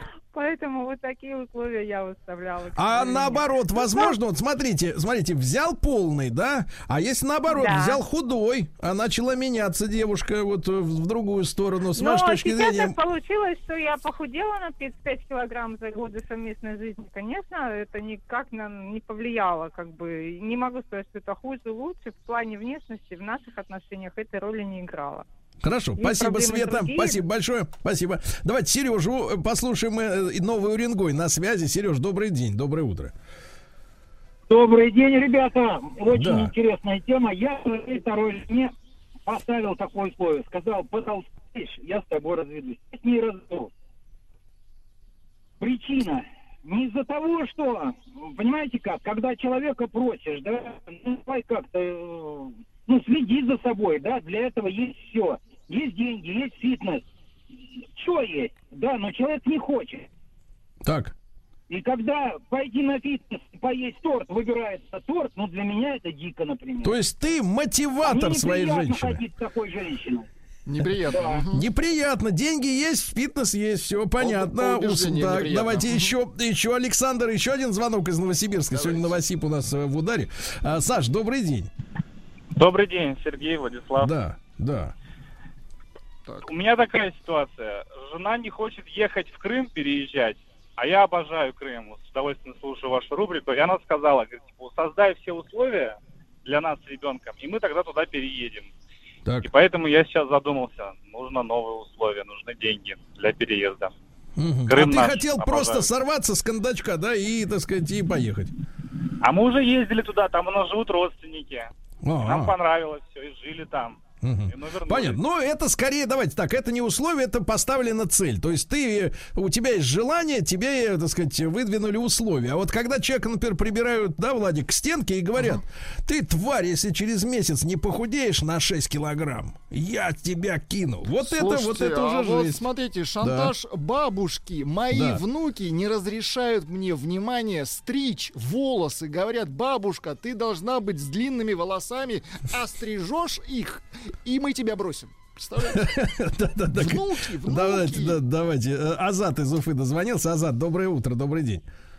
Доброе утро, Сергей. Да. Доброе утро, Владислав. Каждое утро вас слушаю. Очень рад, что дозвонился. Да. Я активный участник группы Пышек, при том, что я сам худосочный парень. Так получилось, что втор- ну, я маленького роста, небольшого веса. Метр шестьдесят на 60 килограмм. Компактный. Так. Компактный, так. А. А, так получилось, что первая девушка у меня была спортсменка, можно сказать, мастер спорта по плаванию. У меня с детства был такой приоритет, навязан 90 что девушка должна быть стройная, худая, то есть. В итоге вторая девушка меня покорила своей жизнелюбием, своим полнотой, своей округлостью, своей мягкостью. И знаете, как я перешел, для меня нормально, что девушка может быть... Мягкостью покорила. Мягкостью вот видите, покорила, очень видите, вот хорошо, отлично, очень. хорошо, да. Но это скорее такой позитивный мазок Конечно. такой в нашей картине. А давайте Светлану послушаем из Ступина. Свет, доброе утро. Доброе утро, ребята. Свет- Светлана, что он от вас требовал? А, ребята, у меня вообще другая ситуация. У меня двойная нагрузка. Мне мало того, что надо следить за собой. И муж меня на 10 лет старше. Я слежу за ним. Так. Он а, вообще не хочет ни худеть, а, ни э, как-то там поддерживать спортивный образ жизни, а любит покушать. И мне приходится держать его в форме. а, гулять с ним вместе, принуждать его к правильному питанию. Не гулять, а выгуливать, давайте Выгуливать, говорить. читать да, книжки правильно. ему, все правильно. Выгуливать, выгуливать его, ребят, на самом деле. А он прям вчера погулял и говорит, я так страдаю, так хочу торт, запеканку, поесть. Ну, вот Прекрасно. Вот жизни это- приходится следить. Да-да. Хорошо, Свет, спасибо. Давайте Артема, еще один звонок из Новосибирска. Артем, добрый день.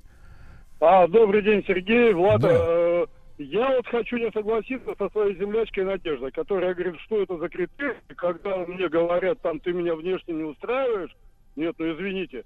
Было дело, что ты была э, стройной, все, с годами все меняется, с годами аппетиты меняются. Будь любезна, приведи себя в порядок, иначе в постель-то уже неинтересно будет ложиться. Пардон меня за все за это. Пардон меня, фактически по-французски, да. Да, ребят, давайте теперь цифры. Э, Какой, какой процент нашей аудитории ст- сталкивался с, ну, с жесткими условиями со стороны близких? Слушайте, 30% наших слушателей ша- шантажируют близких. Да вы что? 30%. Каждого А остальные живут в гармонии, правильно? Да, это хорошо.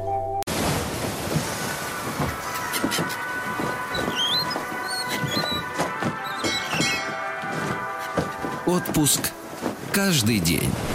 Каждый день отпуска, друзья мои, наш летний замечательный проект. э, Каждый, каждому позволяет задуматься, а куда поехать этим летом, куда, извините, э, полететь. Э, От Дальнего Востока до Западной Европы мы охватим знаменитые курорты нашей планеты. Давайте мыслить глобально, товарищи, правильно? Планеты, точно. Ну, а начнем мы с любви нашей, с Крыма, естественно, на этой неделе. Он наш главный герой. И вот какой необычный такой, друзья друзья мои, аспект мы сегодня поднимем, а а появляется ведь на связи с нашей студией ха-ха, никто иной, а местами даже очень страшный, страшный Никита Петров, заведующий лабораторией теоретической фольклористики Шагир Анхикс и кандидат филологических наук, с которым мы сделали очень много программ, посвященных страшилкам, всяким э, мифам и страхам, да. А сегодня мы поговорим с Никитой о легендах Крыма.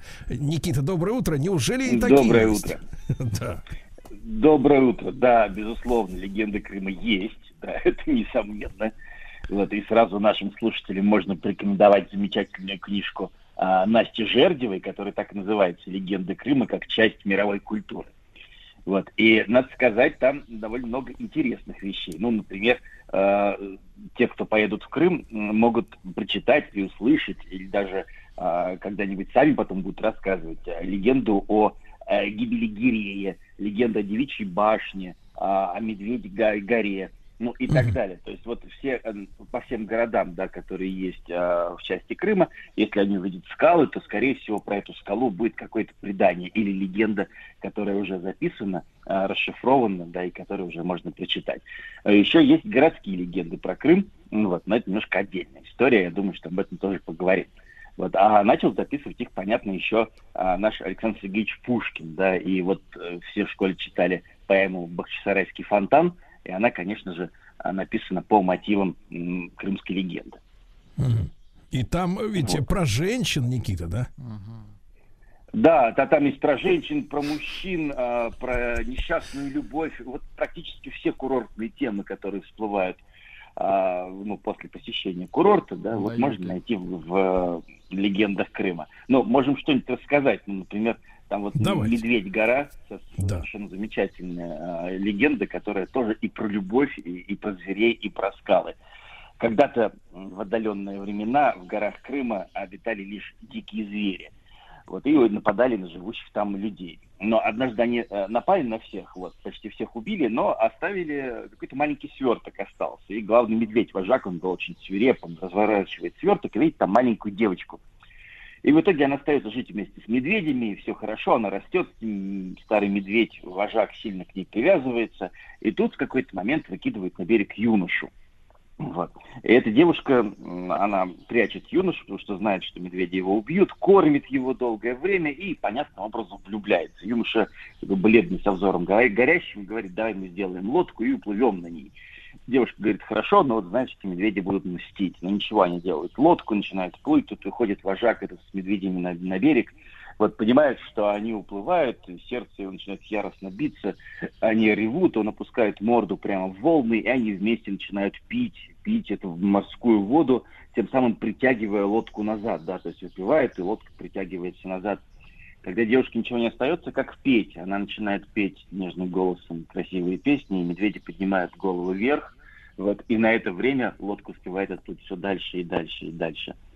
И вот в итоге так она поет песни, медведи пытаются пить эту воду, да, и в конце концов у них ничего не получается, и они окаменевают. И так появляется а, из вожака медведя медведь-гора. Романтично. Есть любовь, есть девушка, есть юноша, есть медведь, есть скала, есть море, есть скалы.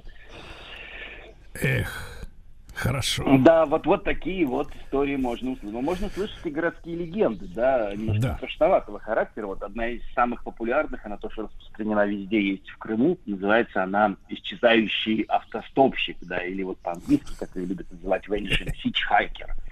Это когда вы едете на своей машине по Крыму, и вроде бы все хорошо, и вдруг рядышком где-то останавливает вас старуха непонятного вида, либо какой-то попутчик с накинутым на голову капюшоном. лица А может быть и женщина в мини-юбке? А может быть и женщина в мини-юбке, поэтому нужно быть аккуратнее, да, и тогда вот этот персонаж просит вас куда-то подвести.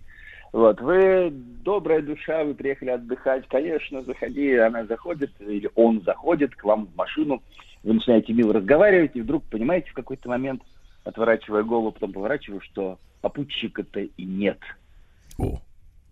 И, значит, с вами скоро случится несчастье, как говорит городская легенда, и этот персонаж предупреждал вам, вас именно об этом. Поэтому будьте аккуратнее преследование по крымским дорогам. Исчезающий попутчик – это самая скажем так, распространенная европейская и легенда, которая потом попадает и к нам. Вот. Есть э, совершенно потрясающие легенды, э, которые связаны с э, монастырями, со святостью и с таким сакральным пространством Крыма. Вот, э, не про м, крымских татар, да, а про такие христианские монастыри. И вот есть такая совершенно история про грибы отца Самсония. Вот, Так. Такой вот был отец Самсоний. А, значит, там а, это недалеко от Кизельташа, э, да, и э, Самсоний был очень добрый, классный, и обожал собирать грибы. Вот. И вот э, как только молодой, красивый, да, все к ним относились враждебно, но вот э, я имею в виду из местных жителей. Но в эту епархию приезжали все, кто приезжал отдыхать туда, и как-то вот сразу к, отцу Самсонию и по грибы, и по грибы. И все хорошо. Каждый год он водил всех по грибы, вот, потом люди уезжали, ну и так длилось несколько лет. Через некоторое время он постарел, э, и все постарели, кто к нему приезжал, но вот только вот идея такая, что вот он поведет за грибы, по грибам всегда его вот как-то молодило, что ли. И вот а, однажды, э, когда он был совсем старый, жизнерадостная помещица, одна, которая вот осталась тоже из того самого молодого времени, э, хотела приехать к нему, э, кто-то ему сказал, что пока он, пока грибы будут расти, пока он будет туда ходить, значит, он будет жить. Вот, но грибов какой-то в этот год не было, а помещица хотела приехать. Тогда что он сделал? Он взял, э, пошел в ближайший лесок, накопал там этих самых грибов, да, и посадил вот совсем рядом, да, чтобы далеко не ходить. Ну, старый. Вот. И какой-то игумен, да, э, нет, не игумен, простите, какой-то э, вот такой монах, на- насельник очень сильный, сказал, зачем ты обманул, значит, ты, ты умрешь в этом, в этом- в этом году. Помещица приехала, э, они собирали грибов, все совершенно замечательно, да, но почувствовал себя плохо, и через некоторое время, согласно предсказанию, отец Самсоний э, умер. Вот. Но э, умер э, и вдруг, значит, когда он умирал, э, он как бы откинулся к стене, а на стене висела связка сухих грибов, и она засветилась. Как будто вот вокруг э, лика святого. Он вздохнул глубоко и испустил дух. Вот. А дальше э, монах э, сидел около него долгое время, целую ночь, вот, и шептал, ушел грех, осталась святость, ушел грех, осталась святость. Его похоронили, но на следующий день на могиле выросли грибы. Все подумали, что это такое, да, ну как так? Ну вот, вот, вот так вот, значит. А, грибы срубили, то есть м, как-то все сорвали, на следующий день они снова выросли. И потом пошли слухи, да, что вот э, гриб дать больному а, и дать съесть, сорванный около могилы, то больному становится лучше. И вот такая вот история, когда любовь человека к грибам, да, вот она преследует его и после смерти, и при этом помогает э, вылечить больных. И вот Так такой и, этот Никита, и его грибы. э, и до сих пор эта грибница-то плодоносит, как говорится. Ну, вроде как про это только рассказывают, да, а, а вот плодоносит ли эта грибница до сих пор, не очень понятно. Но могила отца Самсония ее показывает, она есть, вот поэтому кто болеет душой и сердцем, вот, либо телом, может попытаться найти там Ну, грибов. а вы, Есть, значит, может быть, Никита, не, не хорошо. вкушали, да? Не вкушали грибницы-то. Не Чудо-грибы. приходилось, не, не- не приходилось. В Крыму был э, в молодом возрасте, да, с молодых ногтей в 12 лет, вот, и больше не приходилось, Понятно. к сожалению. Да. Вот, так что, а если мы говорим про историю, да, историю собирания, то э, это тоже совершенно чудесная вещь. Вот, кстати, нашим слушателям, особенно тех, кто говорят по-татарски или по-крымско-татарски, было бы лучше, можно порекомендовать э, книжку и вообще тексты, записанные академиком Радловым. Это в конце 19 века, в 86 году, в 1886 году, он э, совершил путешествие по Крымскому полуострову, чтобы изучить язык крымских татар. Он был в пяти уездах Крыма, и вот вышла его книжка, которая называется «Образцы народной литературы северных тюркских или турецких племен». И там собраны сказки, крымские сказки. И вот э, буквально вот в этом году та же самая Анастасия Жердева, а, которая известный специалист по крымским легендам и сказкам, э, издала эту книжку. А, Впервые мы узнали на русском языке да, про крым- крымско-татарские сказки. Поэтому А расскажите какую-нибудь. Никитушка. Но э, выбирайте. У нас есть э, сказка о воре, о мете, карманчике Мемете. Есть сказка о Кичкине, о, о блудливом Кадии. а, либо о мудром ишаке. Ну, что-нибудь такое Ну, это б- блудливого, блудливого Владик хочет послушать, да. Покровавее хочется, да-да. Вот давайте про А блудливого. По кровавее? Ну, Да. давайте попробуем, если успеем, будем надеяться. Значит, жил однажды во времена а, хана Менглигерей в Бахчисарае один кадий. И он был уже старый и дряблый, сморщенный, руки у него тряслись. Но проходу всем бахчисарайским красавицам он, конечно же, не давал, да, и мучил их своими ухаживаниями. А его соседа была молодая жена. И вот однажды он прельстился вот этой своей соседкой, вот, и каждый день он, проходя мимо нее, делал ей какое-нибудь соблазняющее предложение. А говорить он умел. Вот, например, он так говорил, «От Жаным», и голос его звучал слаще щербета. «Твои глаза подобны двум звездам, и взгляд твой обжигает мое тело. Отчего ты не позовешь меня к себе, когда муж уезжает из дому?» И вот каждый день он так ей говорил, обещал угостить ее рахат лукумом, которого не найдешь ни в одной бачисарайской лавке, а такой халвой, который не едал сам константинопольский падишах, и сулил ей наряды и так далее. Ну и, наконец, ей стало от назойливости старика совсем не в моготу, и разгневанный муж придумал избавиться от соблазнителя. И говорит, когда этот пакостник начнет искушать тебя, ты не отвергай его предложение, но ответь улыбкой пообещай быть ласковой. А когда я уеду, пригласи его к себе. Вот, но не заигрывай пока, чтобы до греха не дошло. В этот момент я постучу в дверь, и ты, как будто испугавшись моего неожиданного возвращения, спрячь его в сундук. Я войду, мы придумаем, что нужно делать. Ну и, соответственно, вот так оно и произошло. Спрятали его в сундук, спрятала, заперла замок, потом впустила мужа и подмигнула ему. Они смеялись, постелили на сундуке постель, легли спать. Вот, Акадий слушал, что над этим сундуком происходит. Три дня и три ночи, без пищи и без воды сидел, он под себя ходил, задыхаясь от зловония. Вот, но как бы хозяин, как он думал, ничего не подозревает, он терпел, не сдавал ни звука. Дальше на третий день хозяин замечает под сундуком странную сырость и говорит, что у нас в сундуке. Ой, говорит, это напачкали, наверное, крысы, которых развелось у нас много за последнее время. Никак не соберут достать кота, чтобы вывести их окаянных. Кади слушает разговор, но мысленно благодарит Аллаха, потому что он все-таки его еще никто не открыл. Ну и дальше говорит муж, «А, наверное, я отнесу сундук на базар, чтобы продать пока его цел. Как только Кади услышал такие слова, он очень сильно испугался, и лужа под сундуком немедленно увеличилась. До Эфенди доносились громкие голоса спорящих, он трепетал злых предчувствий, но и, соответственно, хозяин все-таки говорит, что отнесу завтра а, на базар этот самый а, сундук. Вот. Ну и э, по базару ходили три сына Кадии, которые очень разыскивали своего пропавшего отца, и вдруг увидели самый сундук. Хозяин говорит, ну, покупайте сундук по дешевке, дают три тысячи золотых. Бедный Кади услышал голоса своих сыновей, т- торгующих, все вот стали развязывать кисеты. Вот. Ну и, наконец, они его купили, открыли, там раздалось рычание, вонь дикая совершенно. Вот. Они, сыновья, бросились бежать.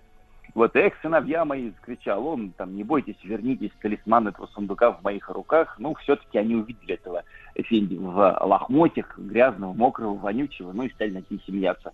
Вот, поэтому сказка такая поучительная, да, будете блудить, может быть, с вами случится вот такая вот история, когда вы потом опозоритесь перед всем честным народом. Ай-яй-яй-яй. Это такая история, это да, очень суровая. Ну, я бы не сказал, что суровая, да, но, по крайней мере, мы знаем, как э, можно услаждать уши дам, да, читая крымские сказки, с одной стороны, а с другой стороны нужно быть аккуратным, потому что на каждую крымскую красавицу найдется свой хитрый муж, который может вас запереть в сундук. Никита, а вот несколько слов еще э, буквально вот об автостопщике. А, Это, э, я так понимаю, легенда-то появилась э, именно с возникновением автомобилей или еще и даже, так сказать, во времена карет и телег уже было? Но там она немножко по-другому, да, звучала, потому что э, исчезающий попутчик, да, вот если быть совсем точным, э, ее название. Вот, но там действительно э, связка с автостопщиками, да, которые вот когда появилось целое движение автостопщиков, да, путешествующих по всему миру, вот эта легенда стала популярностью. А вот э, когда были телеги и лошади, э, говорили про э, женскую фигуру, а, которая встречается на, на, на пути. Ну вот, например, едет мужик на телеге с лошадью, да, куда-нибудь домой, и вдруг видит э, женщину, э, да еще и э, без одежды. Вот она говорит, слушай, э, привези мне одежду, э, только старую привези. Вот, И, значит, этот человек там добирается до какого-то места, до селения, и, не слушая наказ, да, привозит новую одежду. Говорит, ну, А как она? женщина, надо же новую одежду привезти. А она такая вот, когда он привозит ей одежду, говорит, что ж ты сделал-то? Я тебе, говорит, просила старую одежду привезти. И вот теперь будет великая война. И умирать будут не старые, а молодые. Потому Ух что ты. мне одежду новую привез, а не старую. Ужас, так ужас. примерно и друзья, случается. И это, да, друзья кстати, мои, есть, да. легенды Крыма. Легенда Крыма в, этой- в этой части эфира мы поговорили. Никита Петров, кандидат филологических наук с нами. Спасибо ему огромное.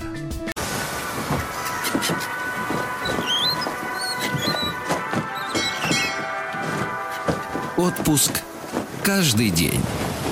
Друзья мои, ну что же, вторая попытка, и э, я еще раз рад представить вам Владислава Владимировича Кожина, главного хранителя э, Крымского литературно-художественного мемориального музея-заповедника. Владислав Владимирович, доброе утро.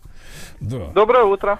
Доброе утро, Класс. очень, очень хорошо. Гарнитура на месте, все соединено, Да. и мы, мы на связи. Э, Владислав Владимирович, ну, мы, конечно, наслышаны о, о тех писателях, да, которые э, и поэтах, которые э, на благодатной крымской земле не только отдыхали или путешествовали по Крыму, имели даже дачи. Вот, лично сам наблюдал любимый пла- пляж Максимилиана Волошина в свое время, да. И до сих пор его традиции, они живут с самого раннего Они утра. лежат на пляже, Да, да, да, да. Но мы сегодня о Чехове и о Пушкине поговорим. Может быть, с Александра Сергеевича тогда начнем? Давайте, да, начнем с Александра Сергеевича. Да. Дело в том, да. что в 1820 году, когда Пушкин приехал в Крым, он приехал с семьей Раевских, э, он остановился в доме герцога Армана де Ришелье, внучатого племянника того самого знаменитого кардинала. И вот интересно то, что сам дом, который э, принимал великого русского поэта, а, это была единственная, самая старая европейская постройка на южном берегу Крыма, которая сохранилась до наших дней только с незначительными изменениями. То есть тот момент, когда Пушкин вступил на крымскую землю, когда он ходил по этим комнатам, выходил любоваться видом Аюдага с галереи, поднимался на мезонин, поднимался на Бельведер, другого такого дома в Крыму не существовало. Это было самое начало, по сути, освоения Крыма, и герцог Ришелье, который в то время еще оставался формальным хозяином этого дома, он в тот момент уже был премьер-министром э, Франции при Людовике XVIII. А Пушкин э, приехал в Крым в молодом возрасте, ему шел только 21 год, и э, единственная крупная поэма, которая была на тот момент им опубликована, она тоже была опубликована только в 820 году, это «Руслан и Людмила». В мае-июне она только вышла из печати. Пушкин еще с Кавказа, когда он ехал с семьей Раевских по направлению к Крыму, посылал правки в Петербург и э, продолжал работать, э, принимать впечатления, которые дарил ему Южный берег, дарил ему Крым. А, Путешествие Пушкина по Крыму, конечно, было от Керчи до Симферополя. Он проехал весь Южный берег, но самое такое ценное и значимое место для Пушкина оказался Гурзуф. И поэт считал, что здесь была и колыбель его, Онегина, и э, здесь же возник замысел Бахчисарайского фонтана после впечатления о Бахчисарае. И сам Александр Сергеевич впоследствии писал о том, что так, если удаляться можно от той, где вечный свет горит, где счастье вечно непреложно, мой дух к Юрзуфу полетит. Это он писал уже в самом конце своей жизни, мыслями все время возвращаясь к образу Южного берега, к тому самому Юрзуфу, где он, как по его собственным словам, жил свиньем, купался в море, объедался виноградом. До сих пор сохранился тот самый кипарис, э, которым Пушкин привязался чувством, похожим на дружество. Так он написал в письме к Антону Дельвигу. А, и мы до сих пор стараемся сохранить память о великом русском поэте, э, который прибыл в Гурзуф, который жил здесь э, э, всего три недели, казалось бы. Но за эти три недели Пушкин взялся за поэму «Кавказский пленник». На титульном листе, когда поэма еще носила название «Кавказ», Пушкин изобразил Кавказские горы, виньетку с названием, и внизу подписал «Юрзуф, август 1820 года». Интересно то, что же тоже семействе Раевских а, Пушкин впервые начал знакомиться с э, поэзией Байрона в оригинале. А, Этому способствовали сыновья Раевского, Николай и Александр, которые знали английский язык э, на достаточном уровне, чтобы читать Барона в оригинале. Здесь Пушкин э, нашел старую библиотеку герцога Ришелье, в котором обнаружил тома Вольтера и читал их по-французски, на языке, который был ему необычайно близок, по сути, был его вторым родным языком. А, Здесь все было сформировано, все так сложилось для того, чтобы Пушкин э, вступил в новую ступень, по сути, своего творчества, но новые, открылись для него новые горизонты. Еще когда Александр Сергеевич плыл по направлению Гурзуф от Феодосии на корабле, это была бессонная ночь, Пушкин был удручен мыслями о том, что он все-таки отбывает ссылку. Эта мысль его не оставляла, что он оставил Петербург со своими друзьями, со своими родными и едет, по сути, в неизвестную землю. И м, тогда же, прямо на корабле, была написана э, элегия «Погасла дневное светило», выдержанная уже в полном соответствии с духом байронической поэзии. А, таким образом, Крым еще даже только знакомый Пушкину по случайным краевидам, случайным а, а, видом, случайным знакомству, когда он увидел горы, проплывающие в долине, окруженные туманом, уже сказал свое влияние на становление молодого таланта. И не случайно Александр Сергеевич Пушкин писал о том, что именно Гурзуф это то место, куда должен прилететь его дух. Поскольку здесь он был действительно счастлив, и здесь он мог отдаваться спокойно сам, самому гению поэзии, не тяготясь никакими житейскими заботами. Что было для молодого поэта, конечно, очень важно. Владислав Владимирович, а, э, так сказать, вот э, Александр Сергеевич-то вот в полном, как говорится, одиночестве провел эти три недели? Или его окружали приятные люди? Нет, его окружало приятное общество. Это было семейство генерала Раевского, Николая Николаевича Раевского-старшего, героя 812 года. А, с ним вместе были все его дочери, Екатерина, Елена и, конечно же, юная Мария. И сыновья Александр и Николай Раевский. С Николаем Раевским э, Пушкин был э, знаком еще долгие годы. Он был, стал его настоящим другом, наставником в некоторых вопросах.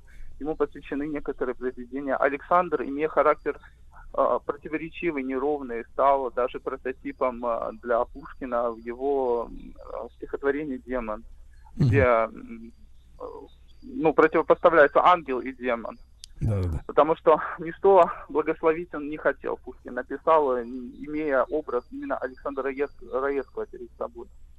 И впоследствии тоже, когда южная ссылка поэта продолжалась уже в Одессе, у графа Воронцова именно Александр Раевский был один из тех, которые м, сподвиг Пушкина на написание знаменитой эпиграммы на Воронцова, который ну, положил конец пребыванию Пушкина на южном берегу Крыма. И, в принципе, в 1824 году Пушкин мог быть еще раз в Гурзуфе вместе с семейством Воронцовых, потому что дом э, герцога Ришелье уже в тот момент принадлежал графу Воронцову. Но он не поехал. Хорошо, И- хорошо. Владислав Владимирович, мы после короткой самой рекламы продолжим с вами. Владислав Владимирович Кожин с нами на связи из Крыма.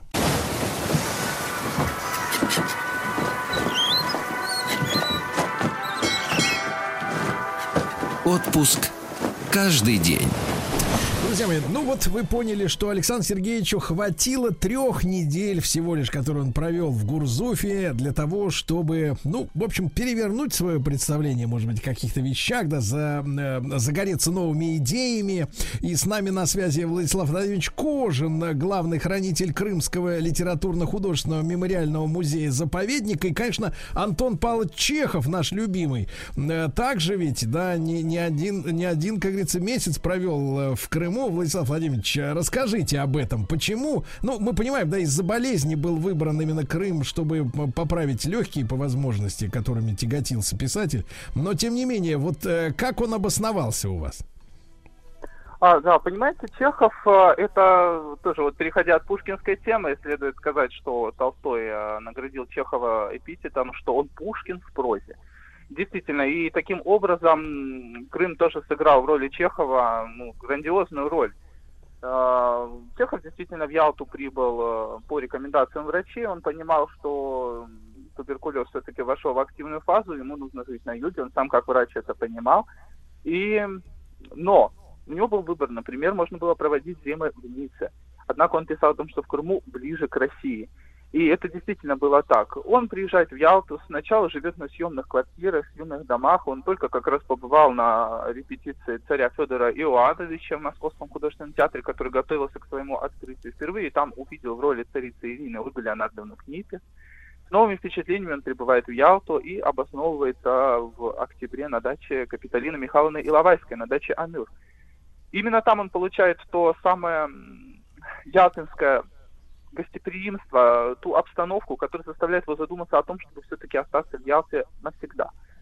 На даче Амюра он вместе с сестрой Марией Павловной чертит планы будущей дачи, задумывается о саде, еще живя внизу, то есть в Нижней Аутке, он едет в Верхнюю Аутку, где он покупает участок и начинает облагораживать, строить дом. Дом возникает за 10 месяцев.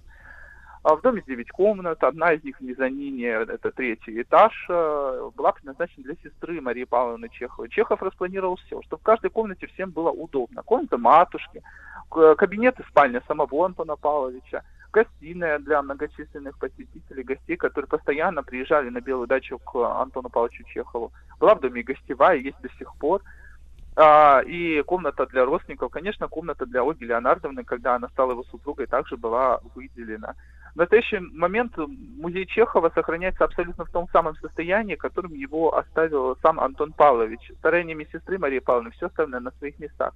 И для Чехова это было по-настоящему, это новая глава его жизни. С 1898 по 1904 год Чехов живет в Ялте. В 900 году он также покупает э, дачку в Гурзуфе, поскольку гости, просители, различные знакомые, желающие просто увидеть писателя лично, начинают ему досаждать. Он ищет уединение. По объявлению находит маленькую татарскую саклю, которая продавалась за 3000 рублей. Это были огромные деньги, и, чтобы понимать, участок э, под Белую дачу Чехом было куплено за 4000 рублей. Чехов ради интереса едет в Гурзуф посмотреть, что же это такой за участок, за который просят такие деньги. И потом в письме Мария Павловна пишет, что покупал его, не торгуясь и писал о том, что купила маленький домик э, в Пушкинскую бухту со скалой и купанием в море. А, Гурзувская дача Чехова сохранилась тоже в первозданном виде, и все в, в тех же своих границах. Представляет собой крошечный домик о трех комнатах, э, меблированный, оформленный так, каким он был при жизни писателя. И именно этот маленький домик, э, в котором Антон Павлович допускал только близких друзей, там был только поэт Плещеев, Бунин приезжал, естественно, семья Чехова гостила в этом доме, Ольга Леонардовна, Мария Павловна, матушка, братья. А, но также Антон Павлович там начал писать свою знаменитую пьесу «Три сестры». Именно в Гурзуфе зародился замысел, было написано первые действия этой пьесы. Маленький аккуратный мир Чехова, Чеховская бухта существует и поныне, и привлекает тысячи посетителей ежегодно. Все хотят прикоснуться к этому чудесному месту.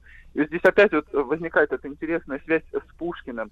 Пушкинская скала, Пушкинская бухта. Скала впоследствии была названа и Чеховской, однако э, известно, что э, прижились два этих названия. Имя Пушкин и Чехов сошлись и в Крыму, и в Гурзуфе, и, естественно, связаны и с Ялтой. Дело в том, что Пушкин, когда здесь был 200 лет назад, в этой самой бухточке, они купались с э, семейством Раевских. Антон Павлович Чехов также был э, любителем морских купаний вместе с Буниным. Они рыбачили в этой бухте. Все было связано, и практически это действительно как звенья одной цепи, как сказал Владимир Катаев, один из авторитетнейших э, ученых по стезе чеховедения. Он сказал о том, что между Чеховым и Пушкиным целый век, который протянулся как будто бы одна цепь. И э, перефразируя Чехова, он сказал, что стоит коснуться одного зве- звена цепи, как тут же задрожит другое. Это перефразированная цитата из э, чеховского рассказа «Студент», который, кстати, к слову сказать, Чехов также написал в Ялте, когда жил еще в гостинице «Россия», это сегодняшняя гостиница «Таврида», и впоследствии называл своим любимым рассказом. Есть э, такие сведения, что Чехов не любил Ялту, он тяготился ей. Однако, можно ли не любить то место, где были написаны самые знаменитые шедевры? Ведь в Ялте было написано и «Дама с собачкой», и «Три сестры», и «Вишневый сад», бесспорные шедевры русской литературы. И нельзя сказать, что место, которое, может быть, могло бы тяготить писателя, могло бы подарить ему столько впечатлений, достаточных на такие грандиозные произведения. Да, Ведь все, что да. написал Чехов в Ялте, вошло в золотой фонд русской литературы, в золотой фонд рус- мировой культуры, подняло уровень России. Владислав Владимирович, ну, блистательно. Спасибо вам огромное. За- зарядили прямо желанием вот действительно оказаться в этих местах. Я напомню, что с нами на связи был Владислав Владимирович Кожин, главный хранитель Крымского литературно-художественного мемориального музея-заповедника э, Чехов и Пушкин в Крыму. Не забывайте об этом. Культура на маяке.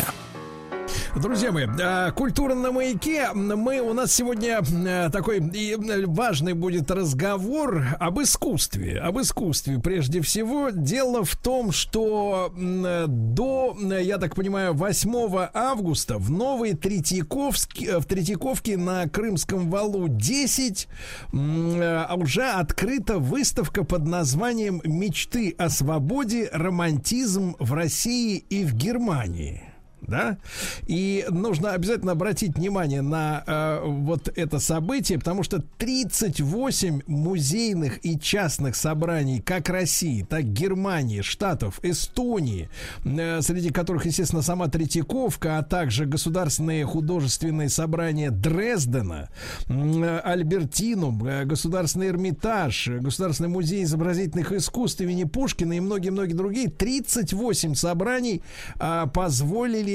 воспользоваться их экспонатами, там больше 300 экспонатов, вы представляете, друзья мои, из 38 собраний, да, А среди них 200 живописных э, полотен, и все это вместе собрано в Третьяковке до 8 августа, и я очень рад приветствовать в нашем эфире э, генерального директора Государственной Третьяковской галереи, конечно же, искусствоведа и куратора международных э, музейных выставочных проектов э, Зельфиру Исмаиловну Тригулову. Э, Зельфира Исмаиловна, доброе утро. Доброе утро. Э, Зельфира Исмаиловна, мы э, должны понимать, что мы заинтересовались этой темой, но мы должны так вот рассказать о ней э, нашим уважаемым слушателям, ка- вот, вот, вот так, как вот тем людям, которые интересуются искусством, оно их плене, пленяет, но оно не должно напугать академичностью, да, наших слушателей, мне так кажется. И, э, Зельфира Исмаиловна, прежде всего, м, вот э, с точки зрения обывателя, да, вот вопрос, романтизм, да, это э, та живопись, те принципы, я так понимаю, по которым э, до сих пор мы живем, да, наше культурное пространство существует до сих пор, наши оценочные суждения даже базируются, наверное, на нем, на романтизме. Но вот такой вопрос бытовой, может быть, эм, э, так сказать, придурковатый. А как нам понять, что перед нами э, картина, э, вот которая как бы имеет самое непосредственное отношение именно к романтизму, а не друг к другому стилю? Вы знаете, вы э, употребили слово стиль, а я бы с этого и начала. М, Мое глубокое убеждение, а я вместе с э, директором Государственных художественных собраний э, Дрездена, госпожой Марией Накерман, была у истоков этого проекта. Мы вместе совершенно в романтической обстановке, э, пересекая реку в Мумбаи во время встречи музейных директоров мира в Индии, это занимало где-то минут э, 40, сидели и думали, что бы мы могли сделать вместе так, чтобы объединить наши собрания, представить что-то, о чем уже давно не говорили и что давно не а, показывали, и выявить какие-то новые смыслы. Вы говорили про а, академизм, так вот, э, а, эта выставка абсолютно далека от сухих академических э, студий или от сухой академической э, презентации. А, потому что поставив задачу а, действительно а, попытаться представить, не объяснить, не исчерпывающе изложить, а представить людям, что такое романтизм и как, казалось бы, далекая эпоха, ну что, первая половина XIX века, как далеко это от нас. А, представить это так, чтобы все поняли, что мы родом оттуда, что сегодняшняя концепция творчества, что а, наша сосредоточенность, в том числе и на себе, на своих чувствах, на своих переживаниях и привычка а, а, восприятия мира связывать своим личным отношением к этому, а, что все это э, родилось э, э, именно тогда, в эту эпоху. Но это не стиль, потому что когда ты смотришь на э, работы Александра э, Иванова э, или, например, э, Алексея Гавриловича Венецианова, э, которых мы сделали двумя главными художниками русского романтизма, а то на первый взгляд, и что там романтического, ни взвивающихся кудрей, ни динамики движений, ни молний, врезающихся в дерево, как в картине Максима э, Воробьева «Дуб расщепленный э, молнией». Но мы постарались действительно уйти от рассказа о каких-то внешних э, проявлениях романтизма, а попытаться вскрыть э, систему романтизма, философию. И здесь на самом деле оказалось, что э, искусство немецкое и философия искусства немецкое, э, немецкая эстетика и искусство русское оказались очень близки, при всем том, что все в мире привыкли, 19 начало 20 века, главное – Франция, Париж, оказалось, что русские и немецкие художники, немецкие и русские художники, а взаимосвязь была очень тесной, но русские, как всегда, всемирная отзывчивость русского гения притворяли все влияния сквозь себя абсолютно романтически, выдавая э, иной смысл, иное содержание и а, высочайшее качество. Вообще эта выставка а, показывает на самом деле русскую художественную школу, а эпоха романтизма это еще момент формирования национальных художественных школ и в России, и в а, Германии и э, момент такого невероятного подъема национального э, самосознания. Вот интересно, парадоксально, э, патриотизм, национальное самосознание и при этом интерес к тому, что происходит внутри э, творческой личности и возврат после эпохи просвещения, очень рационалистической, концепции творчества а, как акта божественного наития. Потому что, с одной стороны, художник заглядывает внутрь себя, а с другой стороны он медиум, и вот эта знаменитая легенда о Рафаэле, э, легенда о э, Сикстинской Мадонне, что ему не давалось, изложенная, кстати, романтиками в самом конце XVIII века, что ему долго не давался образ э, э Мадонны для э, церкви Сикста в Пьяченце, и что э, он заснул, и ему явилось видение вот такое, как он хотел воплотить, и проснувшись, он воплотил его э, на полотне, и у нас э, на выставке э, тема Сикстинской Мадонны – это очень важная тема, потому что действительно квинтэссенция романтического э, размышления об искусстве и о божественной природе великого художественного э, образа. У нас есть замечательная копия э, художника Алексея Маркова 1832 э, года. Его специально послали в Дрезден сделать в размер копию. И копия или литография Сикстинской Мадонны висела в апартаментах э, э, императоров, императриц, просвещенных людей. Федор Михайлович Достоевский умер э, э, в своей квартире на диване, над которым висел э, образ Сикстинской Мадонны и фрагменты э, литографии э, фрагментов Сикстинской Мадонны были в кабинете Льва Николаевича Толстого, в Ясной Поляне Льва Николаевича Толстого, не любившего искусства. Я могу говорить до бесконечности, поэтому остановлюсь. Друзья мои, Зельфира Исмаиловна Тригулова, э, искусствовед и генеральный директор Государственной Третьяковской галереи с нами в прямом эфире. Я еще раз напомню, что до 8 августа время есть. Но вы знаете, как всегда, завтра-завтра, а потом раз, и уже 9 августа. Вот так не должно произойти на этот раз. Нет. В новой Третьяковке выставка «Мечты о свободе. Романтизм в России и в Германии». Зельфира Исмаиловна, а вот в заголовок э, этого собрания вы вынесли э, э, значит, словосочетание «Мечты о свободе». Ну, мы, если говорим о российском и германском, да, российской и германской истории, там, искусстве, мы понимаем, что Россия, да, первая половина 19 века, мечты о раскрепощении крестьян, это все понятно. Да, конечно, а, а конечно. какой свободе немцы-то мечтали? А, так немцы мечтали о политической свободе, поскольку э, той Германии, которую мы знаем сегодня, в первой половине э, XIX века не существовало. Это были раздробленные э, как бы немецкие э, княжества. Графство, да. И, э, да, и э, э как раз э, э, наполеоновские войны прошлись по Германии, в особенности по Саксонии, очень тяжело. Саксония вынуждена была в какой-то момент встать на сторону Наполеона, поэтому после Венского конгресса она э, лишилась почти половины своей э, территории, и э, действительно э, им было очень сложно и э, трудно. И, конечно, они мечтали о, о свободе, свободе от наполеоновского э, ига, и у нас не случайно на выставке присутствует потрясающий артефакт э, сапоги Наполеона, которые были на нем э, в битве при Дрездене в 1813 году. Дрезден несколько раз переходил из рук в руки. Настоящие, с идеальным провинансом сапоги Наполеона, под пятой которых, в общем, находилась э, большая часть э, Европы. И это эпоха, э, как- на которую пришлась война 1812 года, э, э, освободительная война и э, война, которая закончилась, в общем, э, в, э, ходом э, русских войск э, в Париж. И э, при этом, с другой стороны, Наполеон, завоевывая те или иные э, европейские государства, э, приносил туда свой гражданский кодекс. Это очень сложный конгломерат событий, влияний, а, а, вещей. И, конечно, мы говорим и о восстании декабристов, представляя абсолютно уникальные артефакты.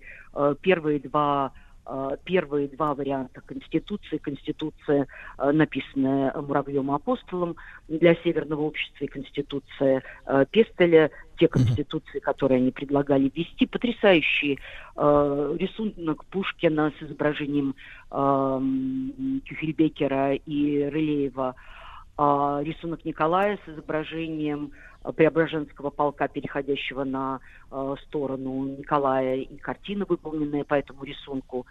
А, единственный существующий оригинал, а, написанный рукой э, Лермонтова, часть стихотворения э, э, «На смерть поэта», а, множество э, интереснейших артефактов и, конечно же, искусство, э, искусство, в котором все это отражалось. Но еще раз говорю, мы старались пойти не по внешним признакам, а, а по э, как бы э, глубине размышления, осмысления реальности, действительности, истории прошлого, настоящего, взглядов в будущее. А это была эпоха подчеркнутого возвращения к смыслам, глубокой духовной насыщенности всего искусства. К этому нельзя не прикоснуться. Это действительно э, 38 э, музейных и частных собраний. Э, Это прекраснейшая коллекция государственных музеев э, Дрездена, коллекция музеев э, Гамбурга, э, Веймара, э, Халле, Национальной галереи Берлина. И это современное искусство, потому что для нас было очень важно показать эту эпоху, а мы еще не коснулись главного, ведь это все представлено в абсолютно уникальной архитектуре великого а, архитектора Даниэля э, Лебескинда, действительно входящего в а, пятерку, семерку самых а, главных архитекторов мира, человека, а, застроившего в Нью-Йорке все то пространство, на котором раньше стоял э, Всемирный э, торговый центр, э, э, мы все помним события э, 9 э, сентября. И э, это впервые в России. Вообще такой проект, который на самом деле романтический по своей сути, потому что это не просто развешенные картины или расставленные артефакты. Это некий совокупный художественный продукт, вот тот самый Гизамкунстверк, который в 1949 году писал Рихард Вагнер, а, когда все искусства сливаются вместе и невероятно сильно, иммерсивно, сугестивно воздействуют на а, зрителя. Ты ходишь по двум пересекающимся лабиринтам, и ты сам выбираешь свой путь, у тебя свобода. И на самом деле, а, когда мы говорим о свободе, это, конечно, внутренняя свобода, свобода художника от необходимости работать исключительно по заказу, попытки художника работать, исходя из внутренних побуждений, из внутренних мотиваций. И нам было очень важно а, показать, что это то, чем мы сегодня живем. И что концепция романтизма на самом деле жива до сих пор и актуальна для многих величайших живущих э, художников. Ну, достаточно упомянуть совершенно потрясающий проект а, плод э, великого Билла Виолы, чья выставка только что закончилась в Пушкинском музее. На мой взгляд, величайший из живущих художников. Я счастлива, что э, он был в Москве, в Третьяковской галерее, и э, был в абсолютном восторге от русского искусства, которое ему э, открыл. Даниэль Лебескин, кстати, также увлечен русским искусством. Вообще считает, что русское искусство XIX века – это одна из величайших страниц в истории мирового искусства. Мы, кстати, хотели это показать, в том числе и этой э, выставкой. Да. И это Зель- особенное переживание, которое нельзя воссоздать потом онлайн. Надо Да. прийти и это почувствовать. Да. Зельфира Исмаиловна, а вот такой, может быть, философский вопрос к вам как к искусствоведу, как человек, который чувствует. А мы много раз уже сегодня сказали о том, что эпоха романтизма, она и сегодня продолжается, да, вот миропонимание. Как вы считаете, вот некоторые утверждают люди, да, из разных сфер, там, экономики, политики, э, даже искусства, да, что сейчас мы переживаем такие тектонический сдвиг в развитии человечества, мы как-то на распутье. Вы чувствуете по э, современной живописи, что э, вот действительно этой гегемонии романтического мировосприятия сейчас что-то угрожает или что-то приходит на смену? А, ну, э, мы как раз только что говорили о современном искусстве, мы как раз включили в а, состав этой выставки 9 произведений современных художников. Большей частью это, конечно, видеоарт, а, который а, больше всего про смыслы, а не при, про демонстративный экспрессивный жест, да. А романтизм это про смыслы, про внутреннее содержание, невероятную внутреннюю концентрацию. А, но э, на самом деле все зависит от того, а, о чем мы говорим, говоря о современном искусстве. Если мы говорим о видеоарте, если мы говорим об инсталляциях, инсталляциях, например, э, таких художников, как э, э, Илья Кабаков, мы несколько лет назад делали его выставку, и на самом деле он мы включили одну из его работ в состав выставки, но он такой же наследник эпохи романтизма, потому что он верит в то, что пройдя через все круги ада, который символизировал на его выставке лабиринт, история про его мать, рассказанная как бы ею самой, а, все плакали, выходя оттуда. А, ты попадаешь в пространство, где тебе немножечко с иронией, абсолютно тоже романтическая категория, а, объясняют, что, в общем, есть шанс встретиться с ангелом. Нужно построить деревянную башню высотой 2 километра и не каждый день там садиться за свой стол и надевать крылья ангела, и ты немножечко к этому приблизишься. Там есть ирония, действительно есть ирония, потому что э, у Кабакова, например, там очень много это э, каждодневный мусор жизни, из которого все-таки а, м, исходит вера в а, а, то, что человек, в общем, отражение а, а, божественного. А, И как раз про это выставка романтизма. Она про веру, что мы не механические придатки к нашим гаджетам, а что мы э, глубоко духовное существо, созданное по опыту подобию Божьему, и что прозревать Божий промысел, разлитый во всем мире, тоже задача э, художника. По-моему, по- поэтому мне кажется, что эта выставка важна именно в том, что мы постулируем ей, что мы наследники этого, и мы э, люди, которые э, думают о э, значимом, о большом, о главном, и при этом очень внимательно всматриваются в себя, анализируют свои чувства, э, свои э, мотивации. Да, э, романтизм – это эпоха, когда люди впадали в отчаяние, и Анкор еще Анкор, например, э, Федотова, ну, Федотов и романтизм, да, кто-то скажет, ну, какой романтизм в статстве э, майора? Там тоже есть своя драма, но Анкор еще Анкор, наверное, самое э, сильное в э, европейском искусстве первой половины э, XIX века выражение безысходности и отчаяния, которое охватывало людей. Но это выставка про людей, которые люди, существа, по сути своей гуманистические, наследники всех великих эпох гуманистической культуры. Да, да. Друзья мои, ну, а, я хочу добавить, э, что мы вот провели эти несколько минут. Э, Я молчал, потому что я слушал с удовольствием, с огромным а, Зельфиру Исмаиловну Трегулову, искусствоведа и куратора международных музейных выставочных проектов и генерального директора Государственной Третьяковской э, галереи. Я еще раз напомню, друзья мои, а, 38 музейных и частных собраний России они отправили на этот специальный проект гигантский в Москву, в Третьяковку свои работы из своих, из своих э, выставочных залов, из запасников. Э, Называется выставка «Мечты о свободе. Романтизм в России и в Германии».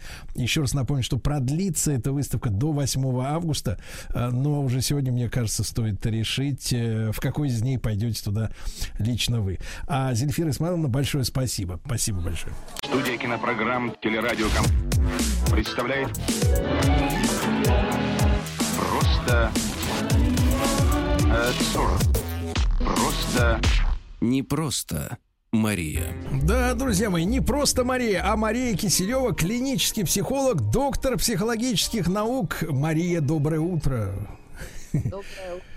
Мы очень скучали. У нас был некоторый перерыв в нашем общении, Мария. И пока у нас был перерыв в нашем эфире и в утреннем, и в целом в летнем эфире «Маяка» появилась, появился новый проект, который называется «Отпуск каждый день». Мы говорим о разного рода курортах, но э, как говорить о курорте, э, и, так сказать, обходя тему курортного романа, да?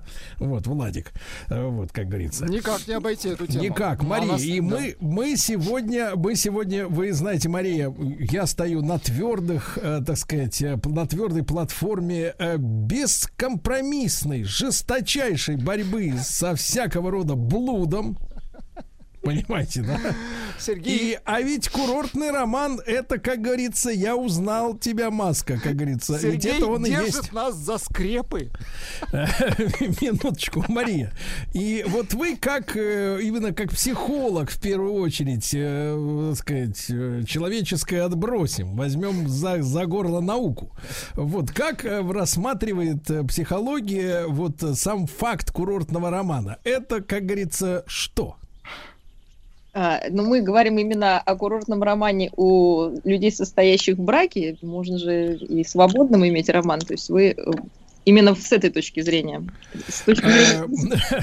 Э, Как вам, Владик, интереснее? Давайте. Да, в жизни-то бывает по-разному. По-разному. Мария, к сожалению. Да, по-разному бывает. Да. Ну, э, люди, которые уже в возрасте, они, наверное, скорее всего, где-то там официально-то числятся в ЗАГСе, да, в книге. Они со Ну, вот.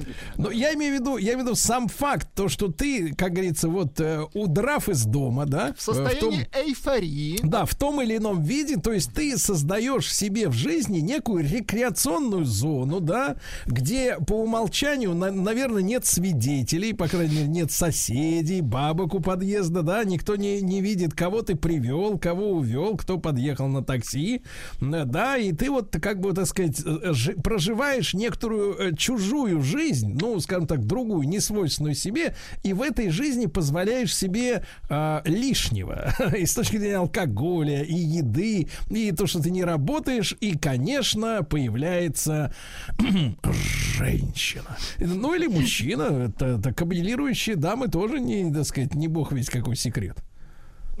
Ну, действительно, отпуск, э, даже само слово, э, от- можно сказать, чтобы себя отпустить. Отпустить от всех проблем, э, от своих границ, э, может быть, отпустить свою фантазию. э, И э, действительно, многие используют это время, чтобы иметь какие-то легкие отношения. Причем обычно это ну, то, о чем, может быть, люди фантазируют, там как-то романтизируют, мечтают. И То основная есть есть история... место, есть место и перверсии, да, какой-то такой допустимый. Почему? В границах болевого порока, я понимаю. Порога, извините, порог от друга. Да-да. И какая версия же, Мария, так, пожалуйста? Когда мы уезжаем действительно далеко от, э, будучи в браке или не в браке, от места жительства, от своих обязанностей на работе, дома, в семье, от родительских обязанностей, от даже иногда от обязанностей быть э, чьим-то дочерью и сыном, в смысле, перед своими родителями, да, и то есть, есть на- когда мы родители, есть еще и наши родители. То есть и отпуск это такое отдаление от всех вот этих э, нагромождений ответственностей, и э, который, в общем-то, может закончиться не только отдыхом э, с самим собой наедине, но, возможно, и Некоторая рабо- работа.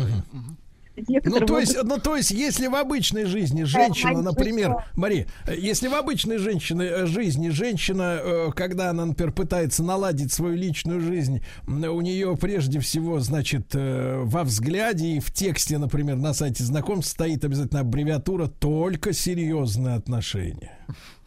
Только серьезные, то в принципе вот там, отправляясь на поезде, на пароходе, там на машине, добравшись до моря, например, да, до курорта, э, там вот эта вот схе- схема, она как бы так сказать немножко трескается, да? Не работает.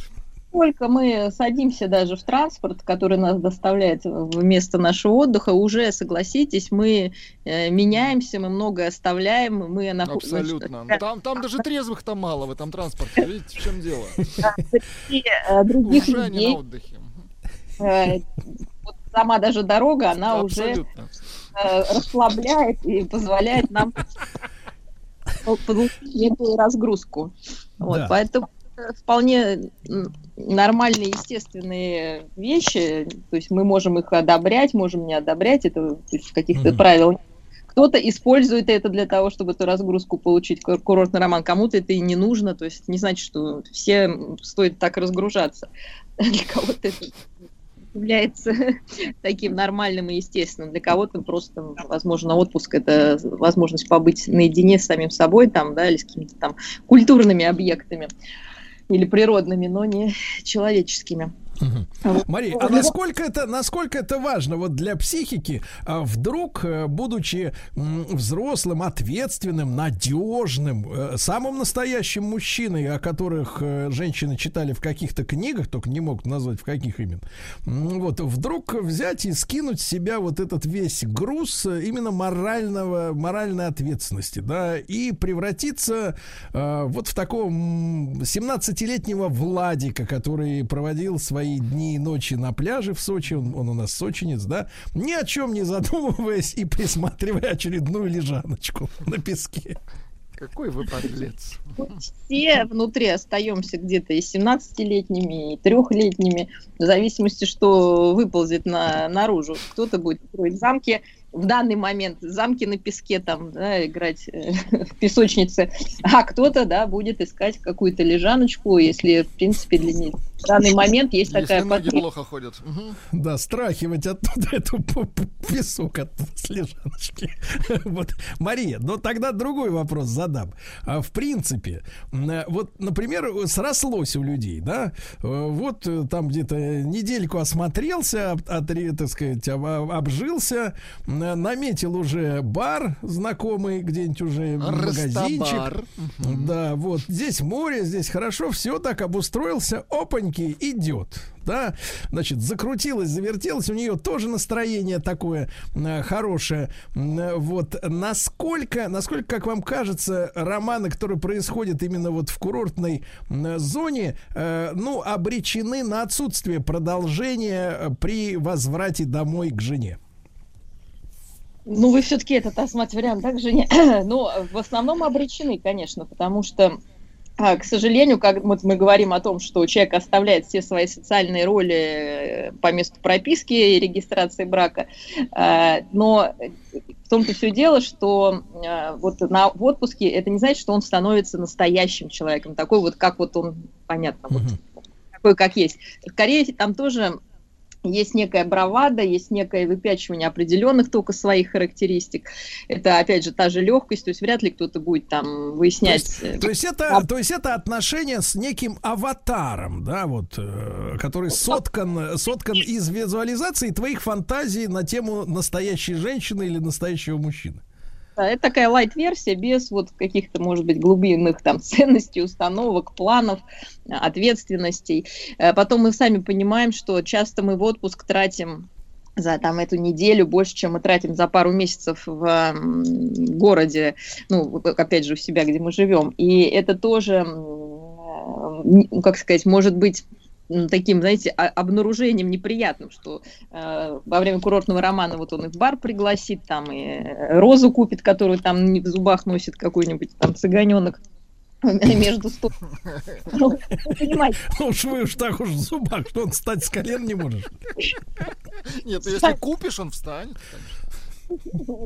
Поэтому, да, там совершается огромное количество глупостей, тратится большое количество денег, а, и эти ухаживания действительно иногда могут быть какими-то прям вот о чем всю жизнь мечтала, но в жизни человек может оказаться совсем другим, и поэтому в этом и разочарование. Точно так же и с эм, девушкой, то есть здесь она в купальнике, вся на маникюре, в педикюре, специально к этим пяти дням худела там последние две недели или там два года, а потом, да, она в красивой одежде, э, естественно, загорелая, отдохнувшая, но это вообще не факт, что она такая же э, Опять же, по- Страза, страза в пупке. Да-да-да. Обязательно. Не факт, что она такая же у себя в Архангельске. А что сразу в Архангельске? Да это просто для примера. Ну какая разница? Ну не в Сочи же. Просто. А. Поэтому, конечно, отношения серьезные, нужно человека, как говорится, в быту испытать. Ну, конечно.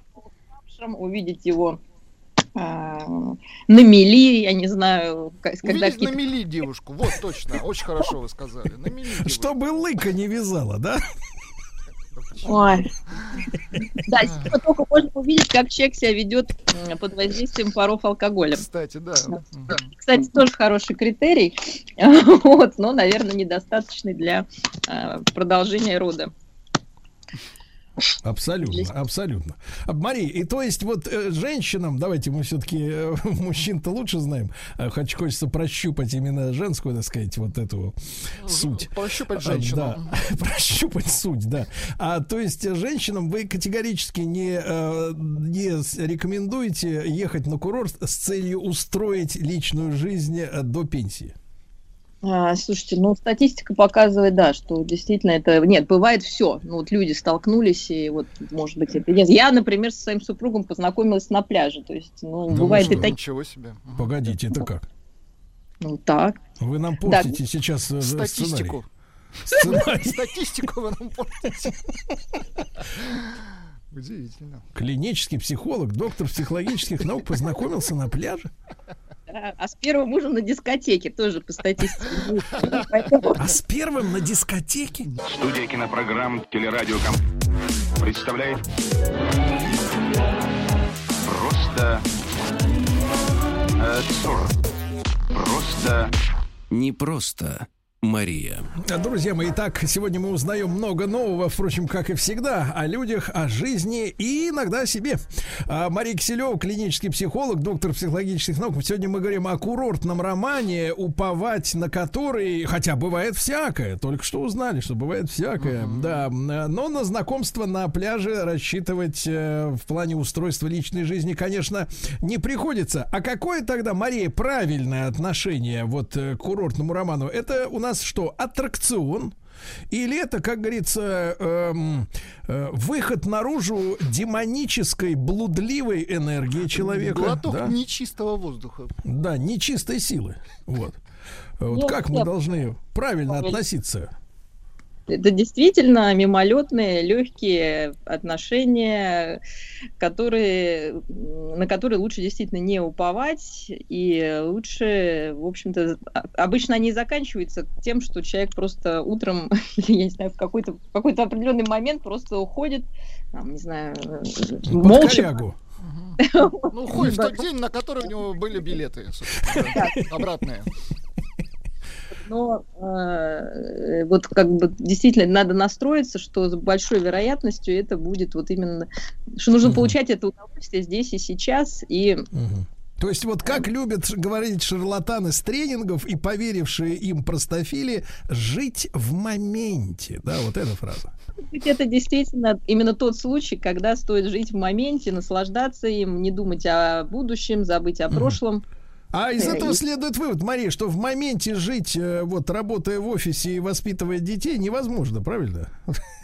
Это курортная тема, тема для аттракционов, таких и сексуальных в том числе. Мария, и э, такой вопрос. Вот смотрите, а насколько важны для человека м, вот эти э, романтические воспоминания о том, когда вот, как вы говорите, в зубах там цыганенок принес, я уж не знаю, откуда у вас такой образ сложился, литературный, как он всплыл у вас в памяти, значит, принес розу, потом они вместе пили медовуху, потом он исчез, потому что у него билеты, значит, там зазвенели в телефоне электронные, вот, да, в связке ключей, как говорится. Вот, а как вот, насколько важно для человека вот такими воспоминаниями иногда себя тешить, э, да, с, э, значит, например, слыша, как на кухне кашляет от, э, от Беломор канала муж старый, толстый.